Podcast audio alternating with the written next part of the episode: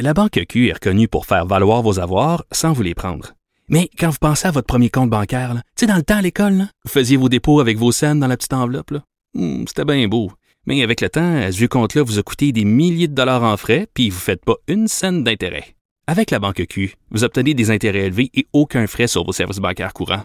Autrement dit, ça fait pas mal plus de scènes dans votre enveloppe, ça. Banque Q. Faites valoir vos avoirs. Visitez banqueq.ca pour en savoir plus. Pendant que votre attention est centrée sur cette voix qui vous parle ici, ou encore là, tout près ici, très loin là-bas, ou même très, très loin. Celle de Desjardins Entreprises est centrée sur plus de 400 000 entreprises partout autour de vous. Depuis plus de 120 ans, nos équipes dédiées accompagnent les entrepreneurs d'ici à chaque étape pour qu'ils puissent rester centrés sur ce qui compte, la croissance de leur entreprise.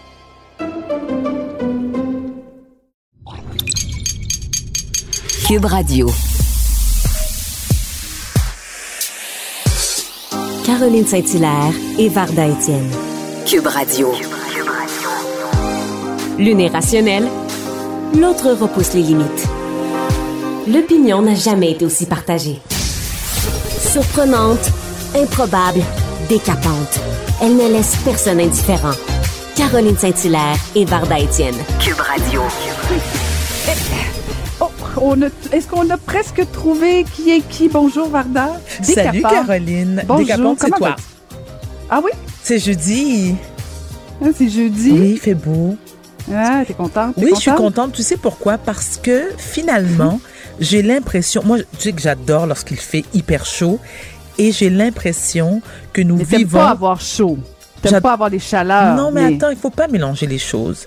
Je n'aime pas la sensation d'être en ménopause. J'aime Ah. pas les bouffées de chaleur, mais j'aime la, j'aime la sensation de canicule. Ça, j'aime Ah. ça.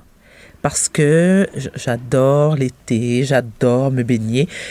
Mais les bouffées de chaleur de ma tante ménopausée, ce que je vis en ce moment, eh, la madame, elle aime moins ça. Ça, c'est autre chose. Mais, autre chose. mais j'ai l'impression d'être en plein milieu de mois de juillet parce qu'on a eu un mois de juillet, tu sais, so-so.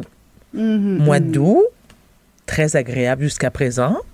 C'est jeudi, je suis en bonne compagnie avec toi. Oh, mais Oui, voyons, oui, oui, mais voyons. Oui. Là, maintenant, il faut, il, il- il faut juste voir si je vais être capable de t'endurer les de, trois de prochaines maintenir heures. ça pendant trois ans.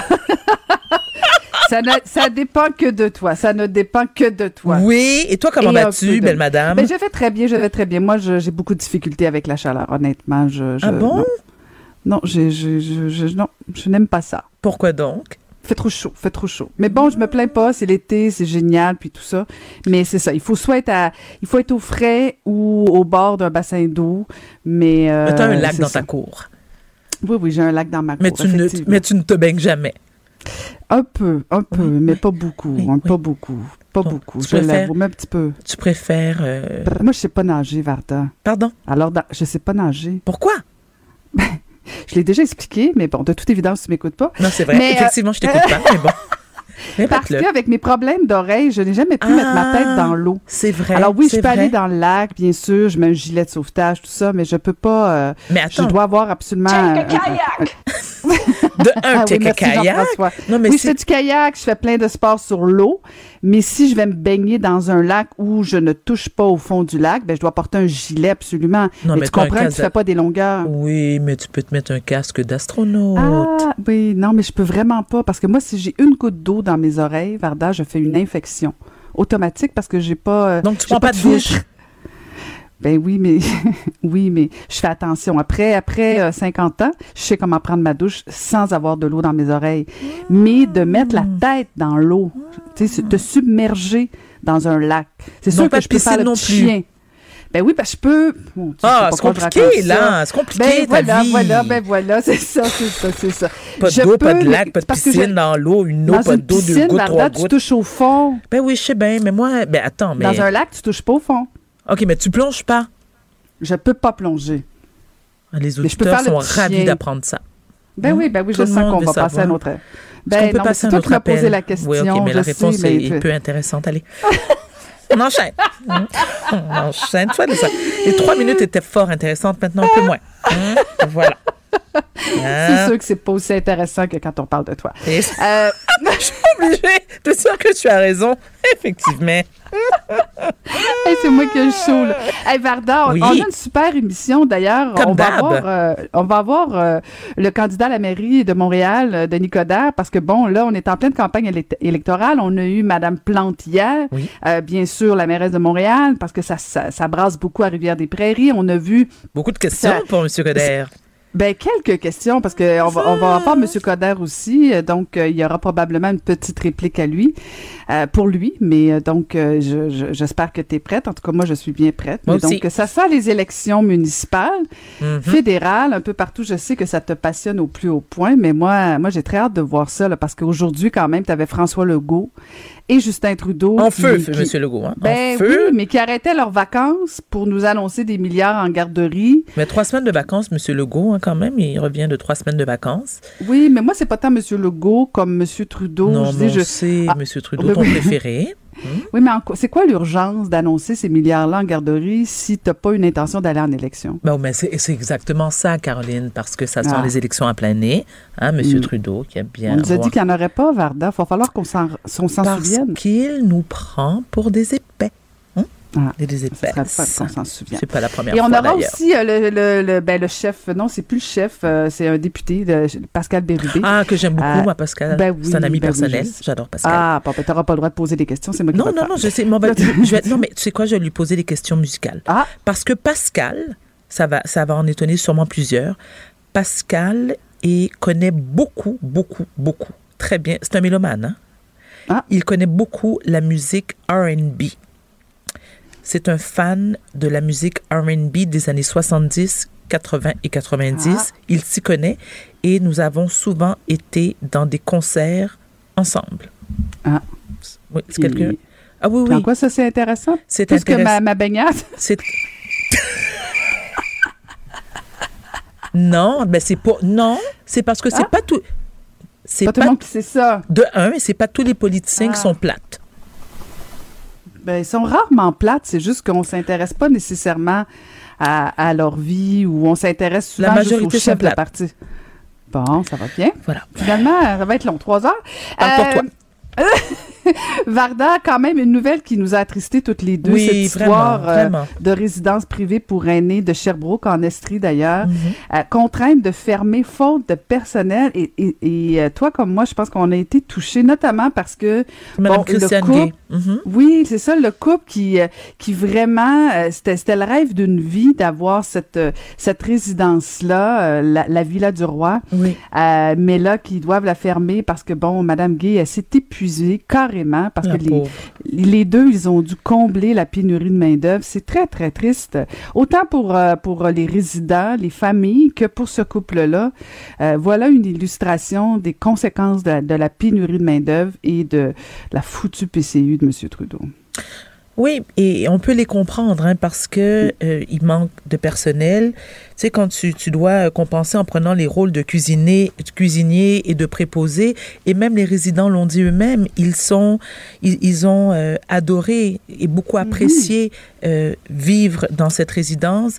Malheureusement, ils doivent être relocalisés. Ça, c'est c'est pas facile parce que au départ, tu quittes ta résidence principale pour aller en résidence. Et là, en plus, tu quittes ta résidence pour être relocalisé pour une troisième fois.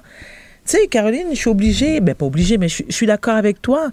Tu sais, c'est- il n'y a pas seulement la PCU qui en non, est la cause, mais les, les préposés et les gens qui travaillent en, en résidence sont épuisés. Ben oui. Ils Ah oui. sont crevés. Donc, c'est euh, damn if don't. Donc, c'est bien Non, triste tout ça. hein. Oui, c'est triste parce que, comme tu dis, euh, les, les résidents semblaient beaucoup apprécier. euh, non, franchement, euh, puis peut-être qu'on n'a pas fini euh, de voir euh, toutes les conséquences de cette pénurie de main-d'œuvre. Elle existait avant la pandémie, hein, c'est bien de, de le rappeler quand même. On, on l'a peut-être oublié. On a fait un 18 mois caché en dessous de nos tables dans notre maison, mais elle existait, la pénurie avant, mais bon, elle est, euh, elle est encore plus dramatique. Et parlant de dramatique, Ben voilà. il y a- hein, je sais, je sais que tu as hâte au prochain sujet. Mais c- c'est-à-dire, j'ai hâte. Bon, je ne sais pas si j'ai hâte, mais on- la COVID euh, a, a créé euh, beaucoup de, de dommages. hein. Elle, elle a fragilisé beaucoup de familles, elle a causé euh, des séparations, stress, fatigue, conciliation, télétravail, famille, l'insécurité financière. Avec son interminable confinement, elle a miné le quotidien de bien des couples au cours de la dernière année. On a vu beaucoup de familles et de couples se séparer. Et est-ce que c'est à cause du confinement?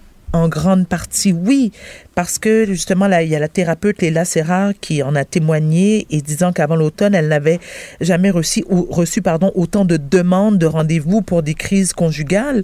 Tu sais, Caroline, lorsque tu euh, n'es pas habituée à passer autant de temps en tant que couple dans la maison 24 heures sur 24. Tu sais, lorsque tu bosses à l'extérieur, tu dis, bon, il y a une période de répit avec ton conjoint et ta conjointe et tes enfants. Avec le télétravail, la majorité des couples ont été appelés à passer 24 heures sur 24 avec des enfants en bas âge. Tu sais, quand tu as des gamins avec, que tu pouvais amener à la garde. Oui, je sais. Horreur! Ouais, je- je voulais pas le dire, Écoute, mais oui. Non, mais t'as pas. Ben oui, ben oui, parce Ben que oui, déjà, d'élever des enfants, c'est difficile. Oui. Euh, quand quand tu es un couple euh, ou même monoparental, euh, c'est- encore plus difficile, mais Oui. d'avoir des enfants, de pas avoir d'exutoire pour aller au restaurant ou Oui. chez des amis, ou d'avoir de l'aide un peu de l'entourage, tu sais, de dire, OK, euh, demander à mamie ou à papy de garder pendant que tu vas aller prendre une marche un peu pour ventiler. Là, tu es toujours dans le même cercle, toujours, toujours, toujours, toujours, toujours. Et puis, Ça prend de- déjà des couples très, très, très, soit très matures, très solides, euh, mais c'est certain que, que, que ça, c'est difficile, c'est certain. Et là, toi, on, on- parle des couples qui euh, étaient en télétravail, mais il y en a aussi qui ont perdu leur emploi. Alors, la perte d'emploi, la précarité financière, euh, les compatibilités télétravail-famille, euh, la vie sociale enveilleuse. Il y, il y a des gens sais, qui, qui ont besoin, comme toi, par exemple, Caroline, euh, tu es quelqu'un qui euh, reçoit souvent des amis à la maison. Et, et- et tu as même avoué, hein, faut-il le dire, que mes blagues sur Facebook ont fait en sorte que j'ai en quelque sorte sauvé ta vie de couple. C'est vrai que ça allait rapporter. Il y a des affaires qui tombent pas dans l'oreille, hein, qui tombent pas dans l'oreille d'une sourde, mais d'autres Oui, affaires qu'elle retient pas. Mais ça l'a retenu. ça l'a retenu. Non, mais j'en suis Non, mais très, j'en suis un très flattée. fou. Ben oui, mais tu m'as très fait un bien fou parce que effectivement, euh, Je suis moi drôle des fois. T'es très drôle souvent. Oh, T'es très très drôle souvent, Caroline. surtout quand tu ris de toi. Oui. Mais Mais, mais tu non, vois, mais oui. t'as l'autodérision aussi. Oui, beaucoup. c'est- ça, c'est ça moi qui m'a fait rire. C'est ce qui me garde en- Euh, mentalement pardon? saine. Oui, oui, oui. C'est ce qui me garde saine d'esprit. Parce qu'il il faut être capable de rire de soi. Parce que Ben oui, lorsque ben les oui, gens mais se foutent de ma gueule, moi, lorsque les gens là. se foutent de ma gueule, je me dis, vous savez quoi? Ben, tant mieux pour vous et que grand bien vous fasse parce que la première à rire d'elle-même, c'est moi. Mhm, mhm, mhm. Non, non, puis ça, t'es très, très bonne là-dedans. Puis t'es très drôle aussi, mais Oh, effectivement, mais... Caro, cher Caro. Tu dis aux gens que je te paie pour dire ce genre de choses. Ouais, n'est-ce pas? Pas mais... Et surtout que t'es pas aussi drôle que moi. Non, bon, ça y est. Non, tu me mais, fais mais- beaucoup rire. Mhm.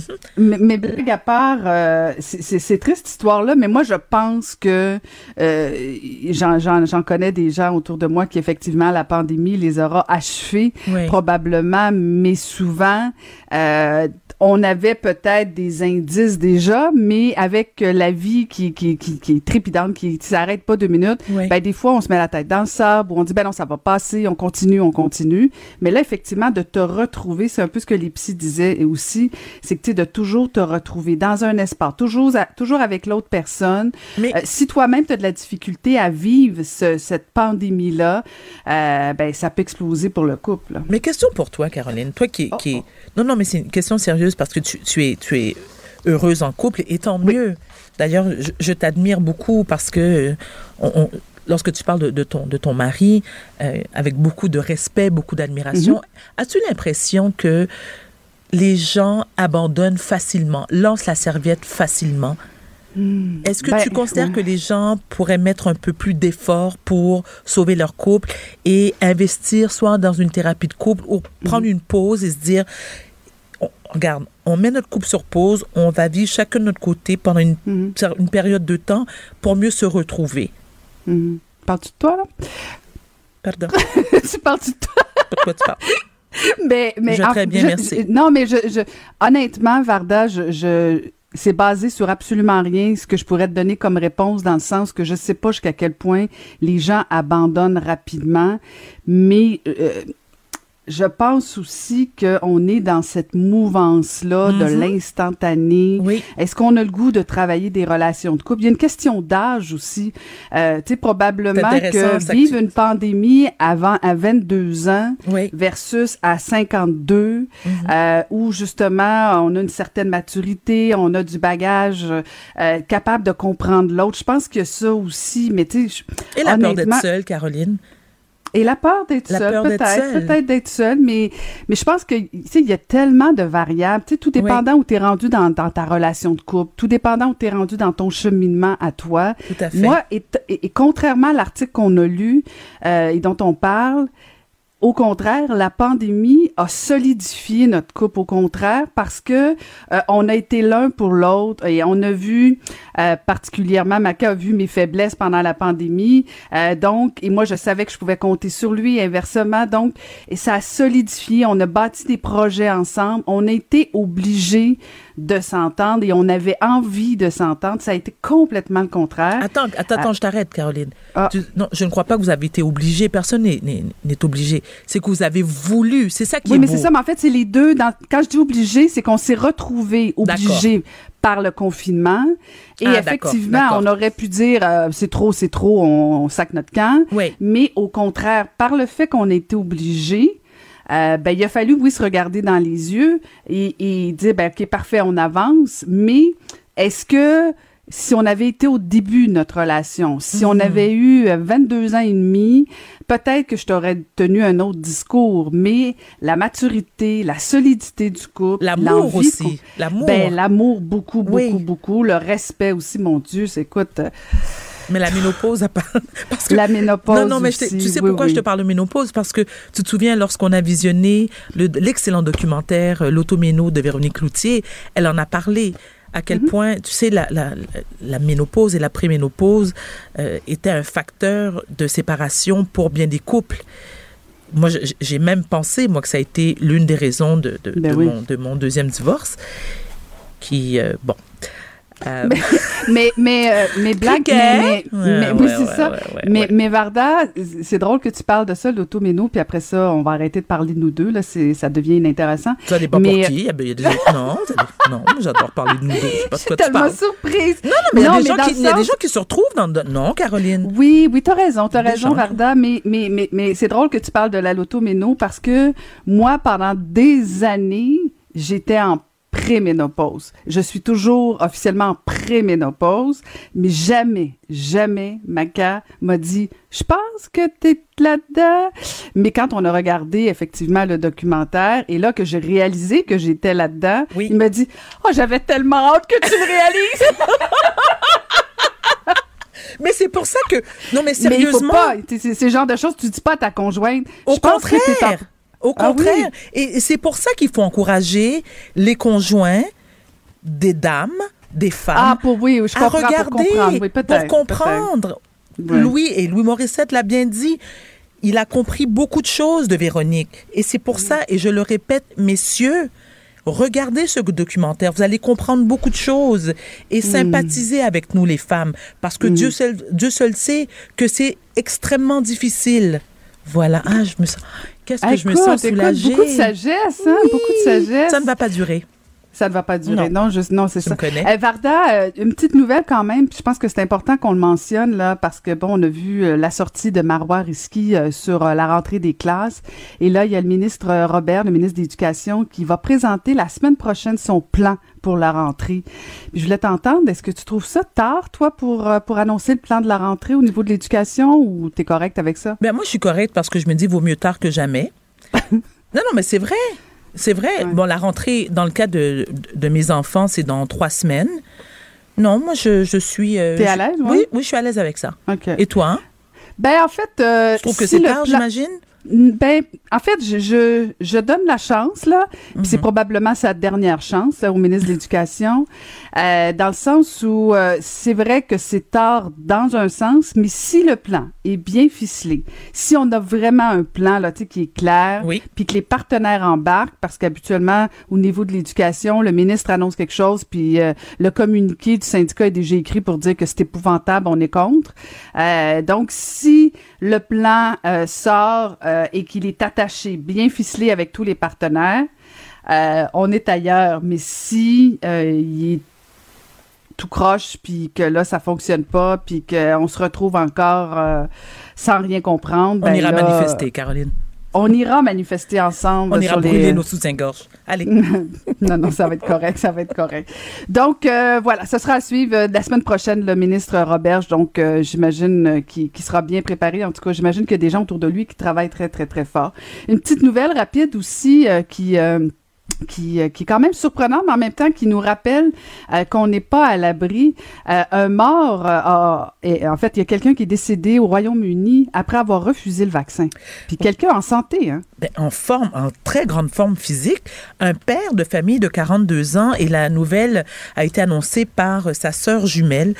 Euh, cet homme, John Ayers, qui était un expert en construction de Southport au Royaume-Uni, euh, il faisait de l'escalade et du camping sauvage un mois seulement avant sa mort.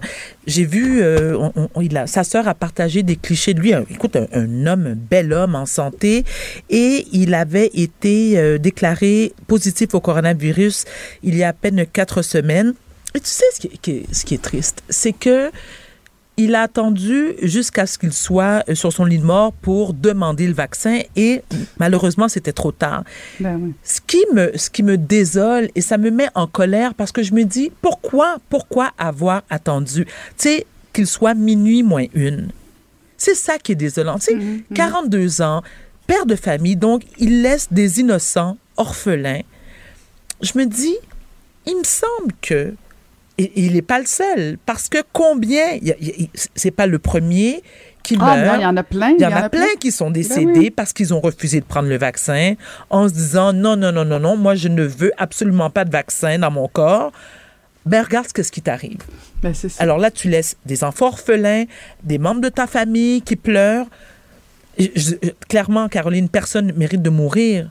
Mais en quelque part, tu te dis, ben ça te tentait pas de, tu sais, C'est pas comme si le, le vaccin n'existait pas. Et n'était pas si disponible. Non, non, mais c'est ça. Là. Il y a, tu sais, il y a, il y a- il y a aucune raison. Voilà. Euh, tu peux même pas dire j'avais un rendez-vous dans deux semaines. Mon Dieu, il était presse. Ben non, ben non, ben non. Tu as refusé. Euh, c'est un peu comme si tu avais décidé, dans le fond, de, ben, de conduire en état d'ébriété, puis tu te demandes pourquoi tu es rentré dans le char, dans, dans, dans le poteau. Ben oui, mais c'est ça. Cool. et- Hey, et toi, le ciel t'aidera. Et Caroline, on en parle, toi et moi, quotidiennement. On Oui, mais pose la question. pas au Royaume-Uni, Vardan. Oh non, je comprends, mais il y a- oui, effectivement, mais il y a des gens au Québec qui Ben nous oui, écoutent plein, ben oui. et qui ont, euh, qui pensent exactement comme euh, John Ayers, qui ne ça. croit pas au vaccin. Hein? ils disent, hein, 90% des cas actuellement euh, dans les soins intensifs sont des gens qui n'ont pas été vaccinés, Hmm. qui ont attrapé le variant Delta. Alors, je je, je, je comprends pas cette résistance-là. euh, mais bon, là, il y aura au moins le passeport vaccinal qui s'en vient. Attends, Est-ce que ça va attends. changer? Attends, mais- quoi? Attends, attends, attends, attends, attends, attends. Tu- tu- alors, tu imagines comment que les complotistes et les anti-vaccins vont péter une coche solide? Là, ils vont manifester. Ben, comment, Wimpy? Ben, Caroline, moi, je veux dire... Manifesteront. Ben oui, moi oui, je Mais en sais. fait, il y a une chose sur le passeport vaccinal, Varda. Euh, je pense que le gouvernement, là, puis euh, je ne sais pas s'ils nous écoutent, sinon on leur enverra une petite note de bas de page. Euh, je pense que François Legault doit annoncer, dès qu'ils vont annoncer le passeport vaccinal, ils doivent annoncer la date euh, de fin du passeport vaccinal. Je pense. Ah, oh! mon- Bravo. Non, mais t'es pas d'accord? Parce que il faut rassurer. Ben oui, euh, comment tu dis je rass- suis pas Ah, d'accord? oui, OK. Non, non, c'est ça, tu es d'accord avec moi. Ben oui. Absolument. Parce que si on dit, c'est le passeport, mettons, je sais pas, moi, c'est jusqu'au 15 décembre. Oui. À la limite, on prolongera, mais il faut répondre à cet argument, notamment des complotistes où on est en train de prendre le contrôle, on vit sous une dictature, etc., etc. Si on dit c'est, c'est pendant la quatrième vague, le passeport, sais, faut pas que ce soit jusqu'à la fin de nos jours, le passeport vaccinal, là. C'est vraiment pour la période de la pandémie. C'est pas euh, jusqu'à temps qu'on, qu'on, qu'on, qu'on, qu'on- qu'on soit sur Terre. Donc Ben voilà. oui. Hein? On est d'accord? Sur ce, après la pause, on va aller parler avec Danny Saint-Pierre, qui est dangereusement en forme. La Banque Q est reconnue pour faire valoir vos avoirs sans vous les prendre. Mais quand vous pensez à votre premier compte bancaire, tu sais, dans le temps à l'école, vous faisiez vos dépôts avec vos scènes dans la petite enveloppe. Hmm, C'était bien beau. Mais avec le temps, ce vieux compte-là vous a coûté des milliers de dollars en frais, puis vous ne faites pas une scène d'intérêt. Avec la Banque Q, vous obtenez des intérêts élevés et aucun frais sur vos services bancaires courants. Autrement dit, ça fait pas mal plus de scènes dans votre enveloppe, ça. Banque Q. Faites valoir vos avoirs. Visitez banqueq.ca pour en savoir plus. Pendant que votre attention est centrée sur vos urgences du matin, vos réunions d'affaires du midi, votre retour à la maison ou votre emploi du soir, celle de Desjardins Entreprises est centrée sur plus de 400 000 entreprises à toute heure du jour. Grâce à notre connaissance des secteurs d'activité et à notre accompagnement spécialisé, nous aidons les entrepreneurs à relever chaque défi pour qu'ils puissent rester centrés sur ce qui compte, le développement de leur entreprise. Quand l'ancienne mairesse de Longueuil rencontre la diva de Brossard, ça donne une fusion assez gagnante.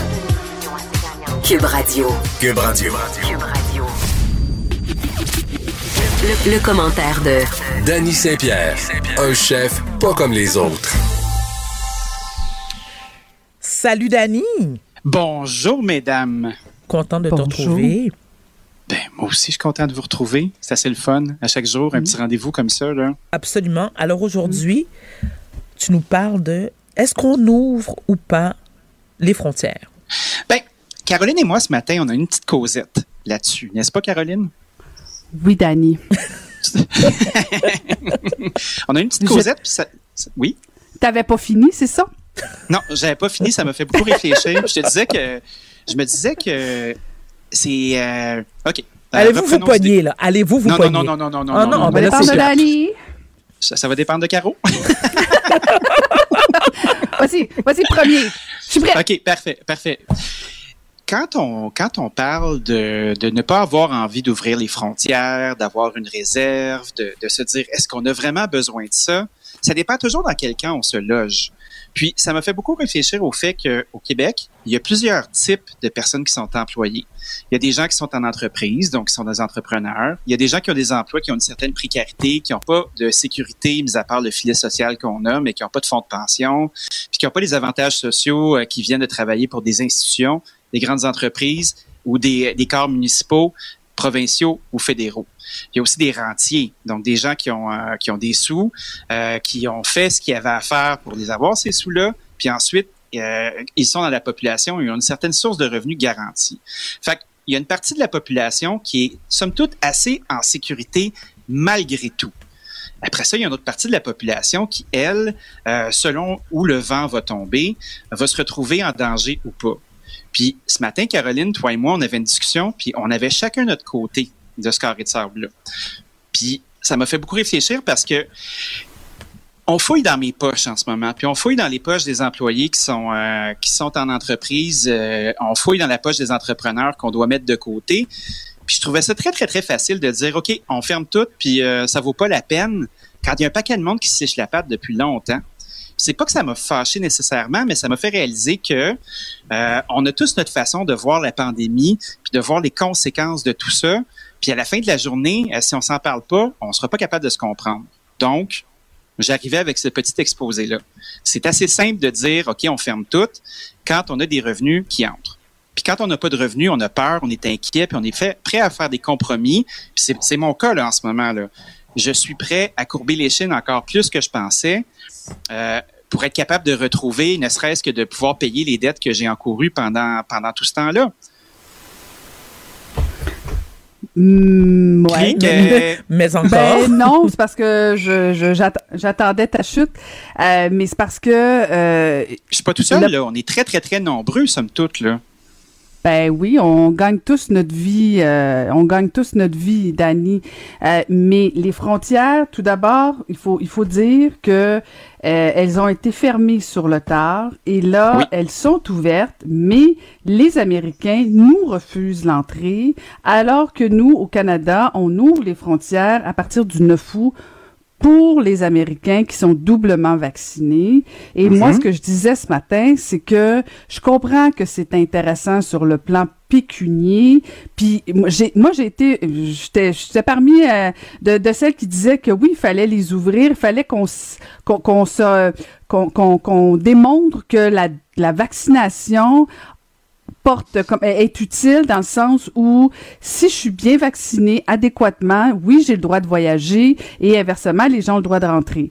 Le problème, c'est que on n'a pas encore atteint ça. Le problème est que les États-Unis, eux, refusent qu'on aille euh, là-bas. Et moi, ce que je disais ce matin, c'est que est-ce qu'on n'est pas mieux de retarder en plus, en plus qu'on attend, on entend François Legault nous dire drapeau jaune, drapeau jaune, ça va pas bien. On commence à entrer dans une quatrième vague.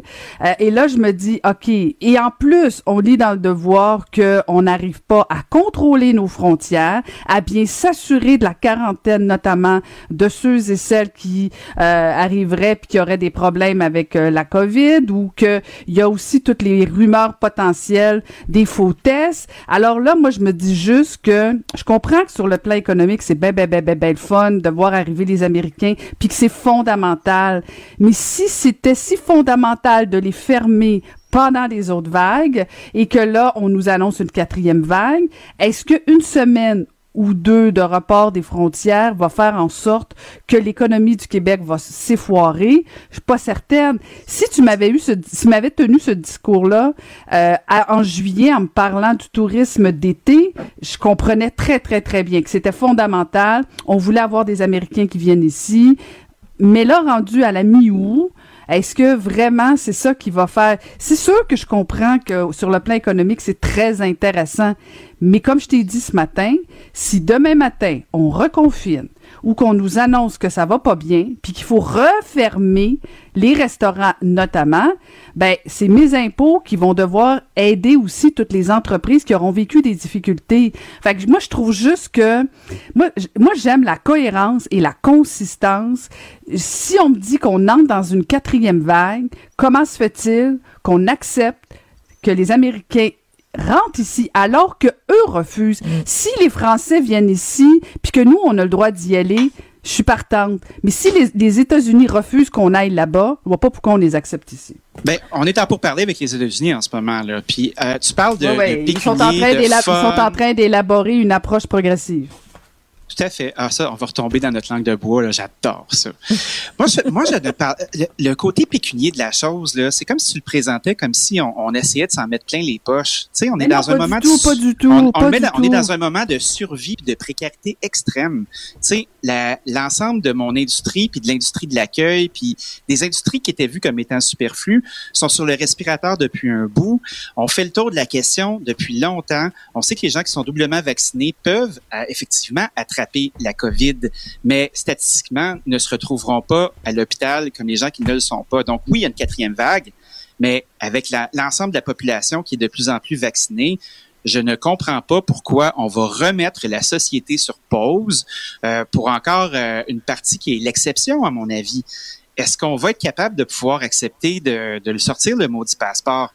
Est-ce qu'on va pouvoir être capable d'accueillir les gens, peu importe d'où ils viennent? Parce que moi, l'aspect de la réciprocité, là, je suis bien d'accord. Mais moi, ce que j'ai besoin, là, c'est des revenus. Puis mon industrie, puis Mais- l'industrie de l'accueil a besoin de revenus. Puis ces revenus-là, ils sont disponibles, ils sont présents. Puis quand, Mais- quand on va faire, on va perdre nos terrasses, quand on va perdre euh, l'affluence de l'été, quand la vraie vie va recommencer, on va tous s'asseoir sur nos pouces, puis ça va être lettre. Mais Puis ça m'inquiète. Dani, je comprends, je comprends.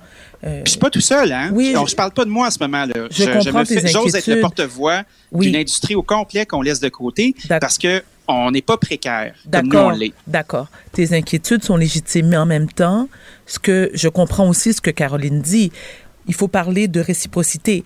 Alors pourquoi, pourquoi nous, nous sommes prêts à, à faire des concessions, c'est-à-dire que d'accepter que les Américains viennent chez nous lorsqu'ils sont doublement vaccinés, mais qu'eux n'acceptent pas que nous allions chez eux. Moi, il est là le problème, c'est du donnant-donnant. C'est c'est pas une relation comme ça. On est à essayer de chercher des revenus. On est à essayer d'avoir le maximum de fric qui va Je- enflouer les coffres des gens. Moi, je m'en sac de la réciprocité, ben honnêtement. Ah, J'ai même pas le temps Ben, d'y aller aux ben, c'est États-Unis. Ben, on tu vois, est nombreux. problème, Mais moi, je m'en sac. On je est nombreux à noie, avoir ben le non, temps mais avoir le, le luxe de réfléchir comme ça. Ben moi, je, je comprends, Dani, mais personnellement, moi, je m'en sacre pas.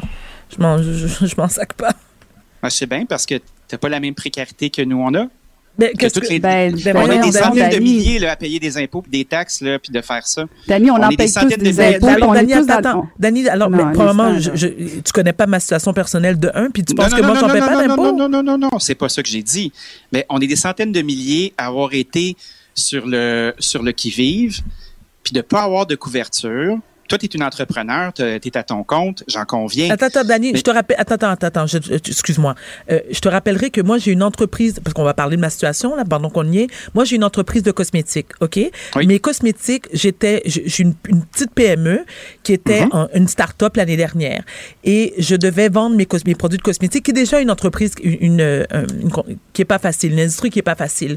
Je devais vendre mes produits dans 124 magasins au, ma- au, au- au magasin Le Château parce que je- c'était important pour moi de vendre dans une compagnie canadienne. Québécois. Québec, Ok. ben, oui, Oui, canadienne, mais la maison mère est au Québec. Le château a fait faillite.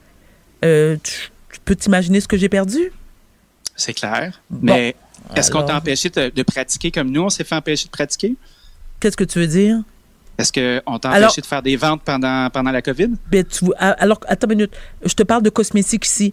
Euh, tu voulais que je vende comment si les gens ne pouvaient pas tester mes produits? Je sais pas. Les- Ah, ben voilà. Ben, les meilleurs. Hum, tu vois, voilà. C'est pas, c'est pas le même enjeu du tout, à mon avis. Ah bon.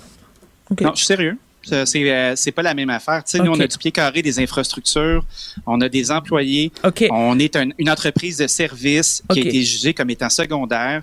Puis là, on a la chance de pouvoir avoir des revenus américains qui arrivent Ben moi, je te dis que j'ai un entrepôt plein de stock d'années que j'ai pas réussi à vendre. Euh, et, là, je te parle de Mais cosmétiques. mon empathie donc, est avec toi, là. ben, OK. Sérieux, qu'est-ce que tu penses mais- faire? Admettons, euh, on revire ça de bord. là. Est-ce que euh, est-ce qu'il y a une solution à court terme pour que ton stock sorte? Ben, malheureusement, non, parce qu'il y a, il y a pas mal de mon stock. Je te dirais 90% de mon stock, parce qu'on parle de produits cosmétiques qui sont qui ont qui se sont euh, qui sont qui sont secs donc je n'ai pas pu les vendre donc c'est qui se sont ramassés dans les poubelles parce que comme j'ai j'ai euh, Mais as-tu une assurance? ben non Ça Ben s'assure pas, ça? Je suis Ben, curieux, sérieusement. Non, On- non, non, euh, malheureusement non, Dani. Donc j'ai perdu beaucoup, beaucoup, beaucoup d'argent. T'as perdu, euh, t'as perdu de l'argent parce que t'as pas été capable de représenter. Fait que tu peux te mettre dans la peau de des centaines de milliers de personnes qui, comme moi, ont des entreprises où ils creusent un trou, un trou, un trou, un trou, qu'on finira peut-être pas de, de- de remplir avec les sous qu'on espère faire. Fait que moi, je me dis la réciprocité, c'est bien le fun, c'est un beau principe. Mais en attendant, nous, on a l'occasion d'essayer de, de s'en tirer honorablement, puis on le souhaite tous le faire. Puis c'est pour ça qu'en prémisse, ouvrons, je disais, ouvrons les frontières. Ouvrons Mais c'est les frontières. puis- Ben, c'est-à-dire que les États-Unis, c'est à partir du 9 août. C'est pas encore fait, là, c'est à partir de lundi. Mais, euh, mais, mais je comprends, je comprends ton enjeu. Euh, mais, euh, mais bon, ce- cela étant dit, moi, je pense qu'à un moment donné, il faut juste avoir de la cohérence sur le, plan, sur le plan des mesures sanitaires, sur le plan de la santé publique. Oui, il y a des enjeux importants financiers, puis je pense que tout le monde le, le, le conçoit depuis 16 mois. Il y a les restaurants, il y a les bars, il y a les, il y a l'industrie du tourisme, il y a des entreprises, il y a des hôtels, il y a des travailleurs autonomes, il y a des, des- Oui. du monde de, de la culture qui ont perdu des contrats. Il y a Tout plein, plein, plein de gens. Il y a pas juste une- les, les restaurants, il y a beaucoup d'autres Mais- choses. mais Il y a c'est le milieu artistique, le milieu Je ne parlais artistique. pas que de la restauration, mais c'est l'industrie que je maîtrise. Oui. Puis quand, quand, on, on- quand on commence à, à avoir le luxe de réfléchir au fait de est-ce qu'on les ouvre, on les ouvre pas, la cohérence, moi je trouve que ça fait longtemps qu'elle est partie. La cohérence, là, on, on est là, puis on, on s'y fait varouetter comme, un, comme une girouette au vent, selon, euh, selon des sondages, selon euh, est-ce que ça va passer ou pas. Euh, depuis le début de cette affaire-là, on a beau construire l'avion en plein vol, mais il y a une bonne part de on laisse notre doigt puis on voit où ça souffle. Donc moi, je me dis que quand les frontières ouvrent comme ça, il y a quand même deux catégories de citoyens. Il y a les citoyens qui, euh, qui, qui ont une certaine garantie euh, d'emploi. Tu sais, on pense au fonctionnariat notamment. Puis ça, c'est très, très, très facile de dire ça me tente pas de voir ça. gardons-les fermés. Puis moi, je connais votre situation, je connais pas votre situation, mais je comprends l'angle. Puis je trouvais ça important de le cliver avec vous, même si c'est pas une discussion qui est confortable.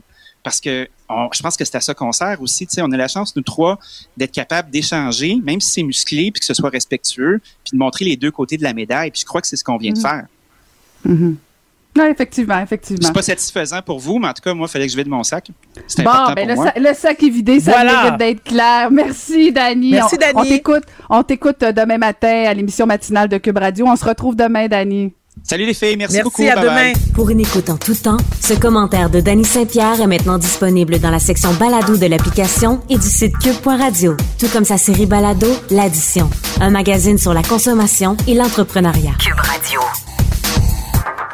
La Banque Q est reconnue pour faire valoir vos avoirs sans vous les prendre. Mais quand vous pensez à votre premier compte bancaire, tu sais, dans le temps à l'école, vous faisiez vos dépôts avec vos scènes dans la petite enveloppe. Hmm, C'était bien beau.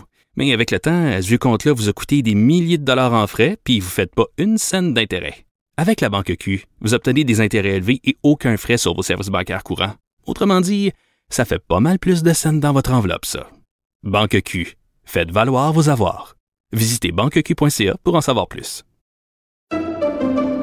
Pendant que votre attention est centrée sur vos urgences du matin, vos réunions d'affaires du midi, votre retour à la maison ou votre emploi du soir, celle de Desjardins Entreprises est centrée sur plus de 400 000 entreprises à toute heure du jour. Grâce à notre connaissance des secteurs d'activité et à notre accompagnement spécialisé, nous aidons les entrepreneurs à relever chaque défi pour qu'ils puissent rester centrés sur ce qui compte, le développement de leur entreprise.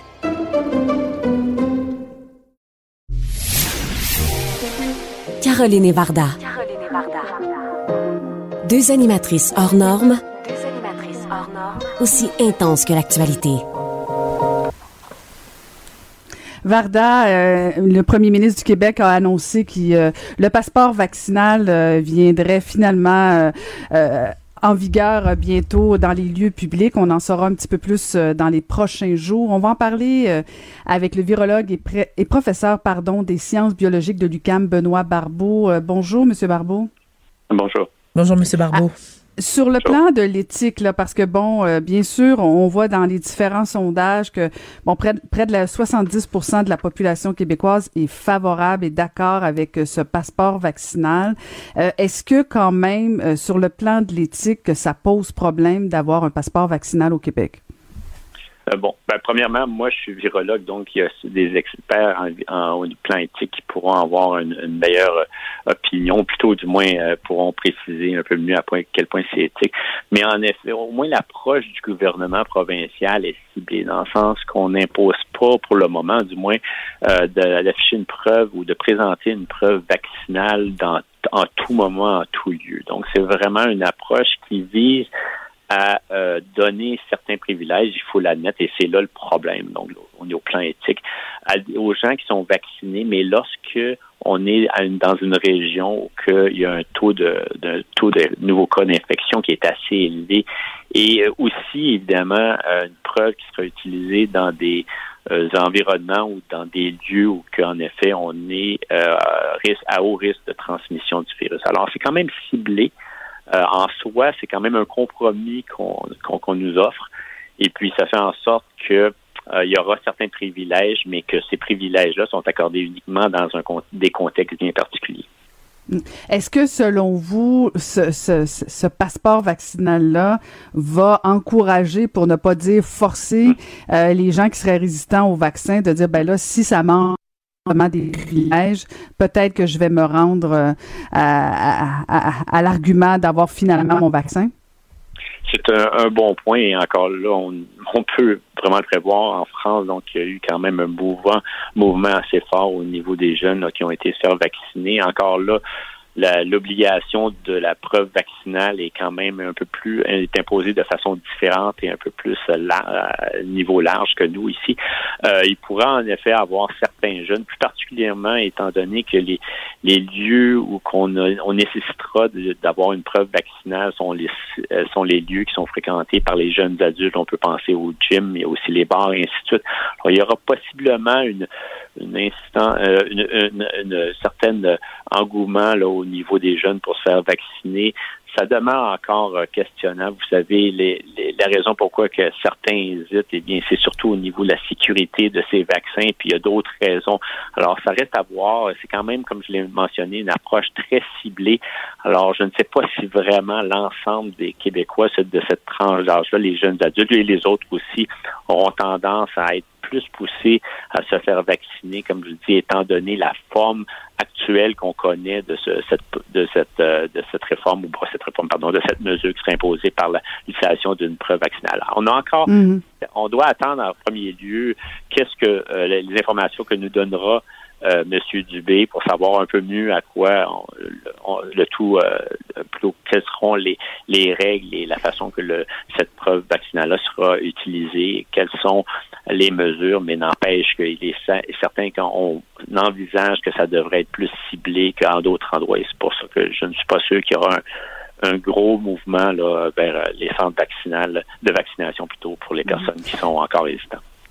Parce qu'on peut comprendre quelqu'un à la limite qui décide de pas se faire vacciner puis euh, qui s'isole dans sa maison puis qui voit plus jamais personne, on peut pas lui en vouloir. Mais quelqu'un qui décide euh, de se promener, euh, d'aller dans des restaurants ou même de voyager, qui, qui refuserait encore ce vaccin, c'est là où je pense que tout le monde se pose des questions. Je veux dire, ça existe déjà des vaccins pour aller dans certains pays, puis il y a jamais personne qui a crié au scandale. Pourquoi quand on parle d'un vaccin pour l'Inde l'intérieur d'un pays, ça pose problème? Ben, d'une certaine façon, c'est sûr qu'il y en a qui resteront toujours résistants dans l'utilisation du vaccin. Le vaccin en soi, en tout cas, moi, je questionne quand même grandement les pourquoi les gens hésitent. C'est sûr que je suis vacciné, puis je, je, en fait, euh, je, j'interpelle beaucoup les gens d'aller se faire vacciner ou du moins de bien s'informer, parce que souvent, justement, avec tous les réseaux sociaux et toutes les informations qui circulent, parfois, les gens ont plus de peur vraiment et de face à cause de ces informations qui sont erronées. Alors, il faut que les gens soient bien, euh, soient bien informés, puis euh, s'assurer justement qu'ils comprennent l'importance des vaccins. On a des vaccins qui sont extrêmement performants des vaccins qui nous protègent des, contre les symptômes graves.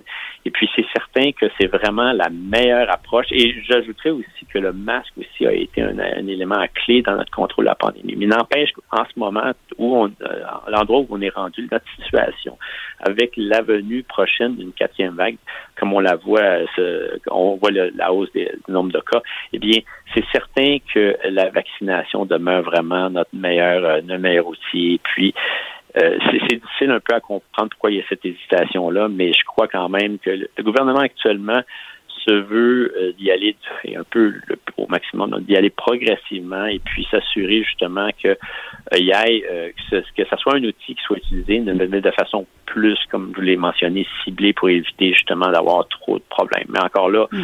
je comprends en effet que on, on devrait, on devrait comme collectivement comprendre l'importance de la vaccination. Puis, vous savez, c'est la meilleure façon qu'on pourra continuer à se protéger et éviter justement une propagation trop active du virus, plus particulièrement avec le variant qui est en circulation. Hum. Monsieur Barbeau, est-ce qu'on est victime un peu euh, de, toute l'information qu'on donnait au début de la pandémie en disant que bon les jeunes étaient moins, euh, moins euh, affectés par la COVID et est-ce que dans le fond il n'y a pas des jeunes qui se disent encore ben il n'y a pas de danger pour moi donc j'ai pas besoin du vaccin? Il y a toujours cette possibilité-là, en effet, mais je crois qu'en ce moment, avec toutes les données qui sont disponibles, avec tout ce qui ressort, on s'aperçoit en effet que les jeunes, justement, qui cette tranche d'âge-là, qui est particulièrement non vaccinée, en tout cas par rapport aux autres tranches d'âge, bien sûr, devient la cible préférentielle du virus, particulièrement du variant Delta qui est hautement transmissible. On ne parle plus vraiment du virus d'origine. les variants qui circulent, et plus particulièrement celui-ci, est hautement transmissible. Il est plus transmissible que même le variant alpha qui était déjà plus transmissible que le virus d'origine. Alors, ce qui va arriver dans une population comme on, l'a à travers le monde, que ce soit au Québec ou ailleurs, eh bien, le virus va tout simplement chercher, trouver les, les, sites qui sont les moins bien protégés, donc qui sont les plus faciles à infecter et qui va lui permettre aussi de se reproduire encore plus activement pour continuer à se transmettre. Alors, certainement, si vous avez une tranche de votre population qui peut même interagir, on a peut-être des groupes, des régions où c'est moins bien vacciné et plus particulièrement, comme on mentionnait, les jeunes. Donc, c'est certain que le virus, le variant, va sûrement être beaucoup plus présent et infecter les jeunes et faire en sorte que ceux-ci qui à l'époque, on voyait justement qu'il y avait moins de susceptibilité à développer des symptômes graves, pourraient justement se retrouver à l'hôpital puis avec des symptômes graves. Alors, en ce moment, c'est la tendance. Les données le montrent. Et puis, il faut vraiment que les jeunes adultes, plus particulièrement, soient conscients de l'importance de la vaccination pour eux, bien qu'ils se trouvent, comme vous mentionnez, un peu invincibles, puis qu'ils considèrent qu'au début de la pandémie, vraiment, ça ne les affectait pas. Mais ça va non seulement les affecter, mais s'ils sont vraiment à la base et les et on pourrait dire les porteurs du variant, eh bien, ça pourrait aussi faire en sorte que l'ensemble du Québec pourrait être, il y ait plus de, au cas, de nombre de cas d'infection, puis ça va toucher d'une certaine façon ceux qui vont être vaccinés à moins de niveau. Mais il faut vraiment être non seulement devant la campagne vaccinale actuelle, être proactif pour aller chercher une couverture vaccinale maximale, mais également s'assurer devant la quatrième vague de minimiser les nouveaux cas d'infection et plus particulièrement c'est les non-vaccinés qui vont être probablement beaucoup plus sévèrement touchés par euh, cette quatrième vague. Souhaitons que votre message soit entendu. Euh, je rappelle, vous êtes virologue et professeur euh, des sciences biologiques de l'UQAM. Merci beaucoup, Monsieur Barbeau. Avec plaisir. Bonne fin d'après-midi. La Banque Q est reconnue pour faire valoir vos avoirs sans vous les prendre. Mais quand vous pensez à votre premier compte bancaire, tu sais, dans le temps à l'école, vous faisiez vos dépôts avec vos scènes dans la petite enveloppe. Hmm, c'était bien beau. Mais avec le temps, ce vieux compte-là vous a coûté des milliers de dollars en frais, puis vous ne faites pas une scène d'intérêt. Avec la Banque Q, vous obtenez des intérêts élevés et aucun frais sur vos services bancaires courants. Autrement dit, ça fait pas mal plus de scènes dans votre enveloppe, ça. Banque Q, faites valoir vos avoirs. Visitez banqueq.ca pour en savoir plus. Pendant que votre attention est centrée sur cette voix qui vous parle ici, ou encore là, tout près ici, très loin là-bas, ou même très, très loin, Celle de Desjardins Entreprises est centrée sur plus de 400 000 entreprises partout autour de vous. Depuis plus de 120 ans, nos équipes dédiées accompagnent les entrepreneurs d'ici à chaque étape pour qu'ils puissent rester centrés sur ce qui compte, la croissance de leur entreprise.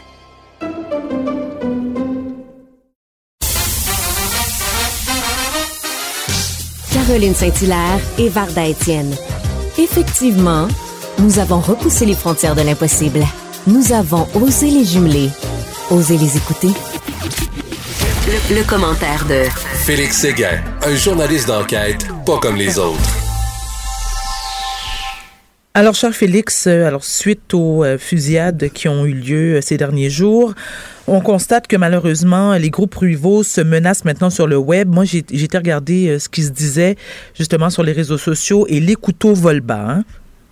Oui, et c'est à prévoir également que, cette riposte, entre guillemets, qui n'est pas encore arrivée, se cristallise néanmoins de manière verbale sur les réseaux sociaux. Alors, après la, la fusillade euh, qui a coûté la vie à trois personnes à Rivière-des-Prairies, dont le fameux rappeur Macazo, euh, ses, enfin, ses amis, mais ses ennemis aussi ont commenté sur les réseaux sociaux avec justement des publications qui laissent entrevoir la riposte. L'un d'eux dit Nous les aurons, mon frère repose en paix. Euh, un autre dit L'heure de la revanche va être euh, salope. Et euh, d'autres, justement, continuent de, de, continuent de se positionner, en fait. Et se le- réjouissent, Félix. Il y en a qui se réjouissent même du, du décès de Macazo.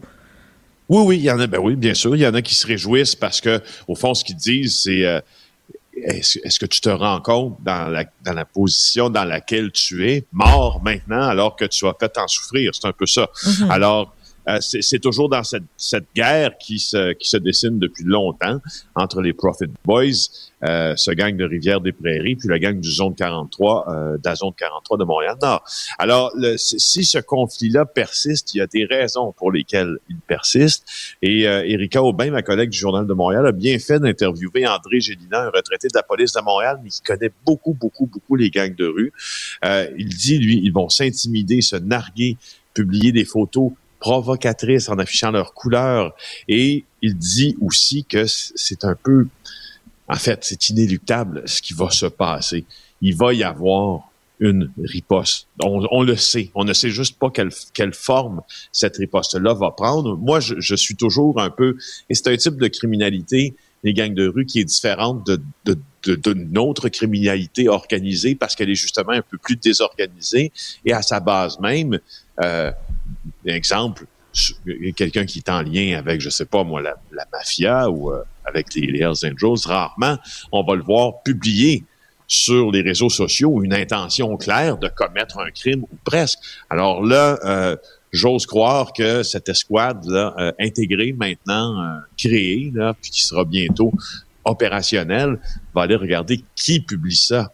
Puis qu'est-ce qu'on va faire? Parce que, tu sais, tous les experts s'entendent pour dire qu'il va y avoir une riposte à la fusillade de lundi. Alors, bon, tu vois, justement, euh, présentement à LCN, euh, Félix, on mentionne que l'événement, euh, le meurtre à Longueuil, l'événement serait lié à la, fus à la fusillade qui a eu lieu à Rivière-des-Prairies. Donc, tu viens de le dire, hein, on devait s'y attendre. Alors, c'est-à-dire que l'été risque d'être encore meurtrier parce que l'été n'est pas terminé.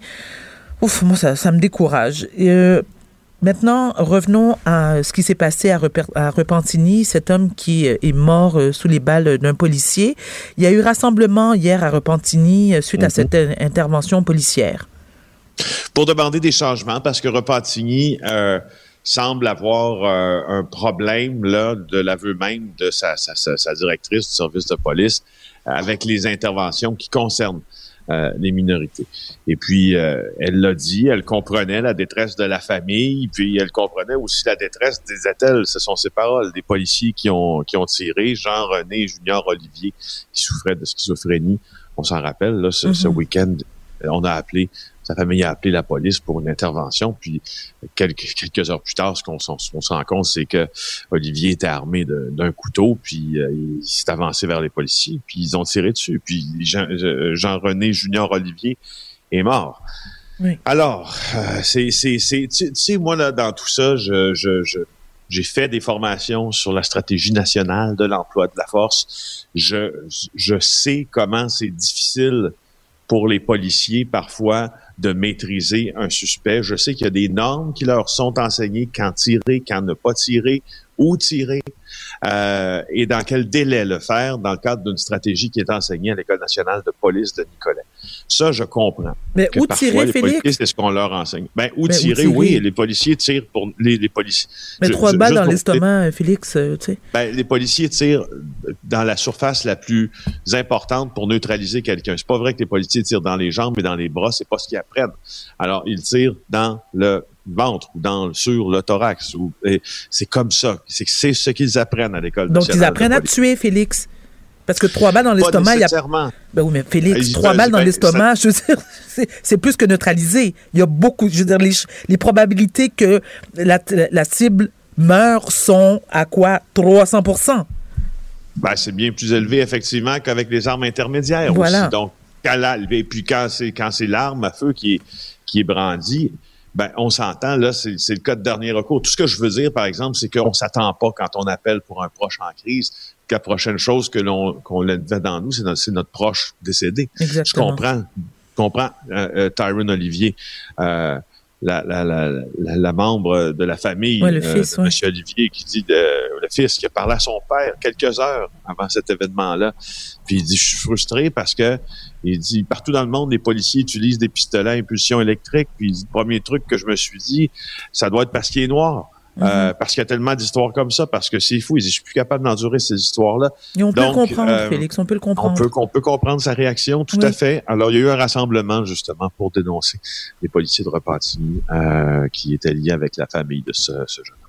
Maintenant, un festival contre les mesures sanitaires qui devra respecter les mesures les sanitaires. normes sanitaires. Écoute, la...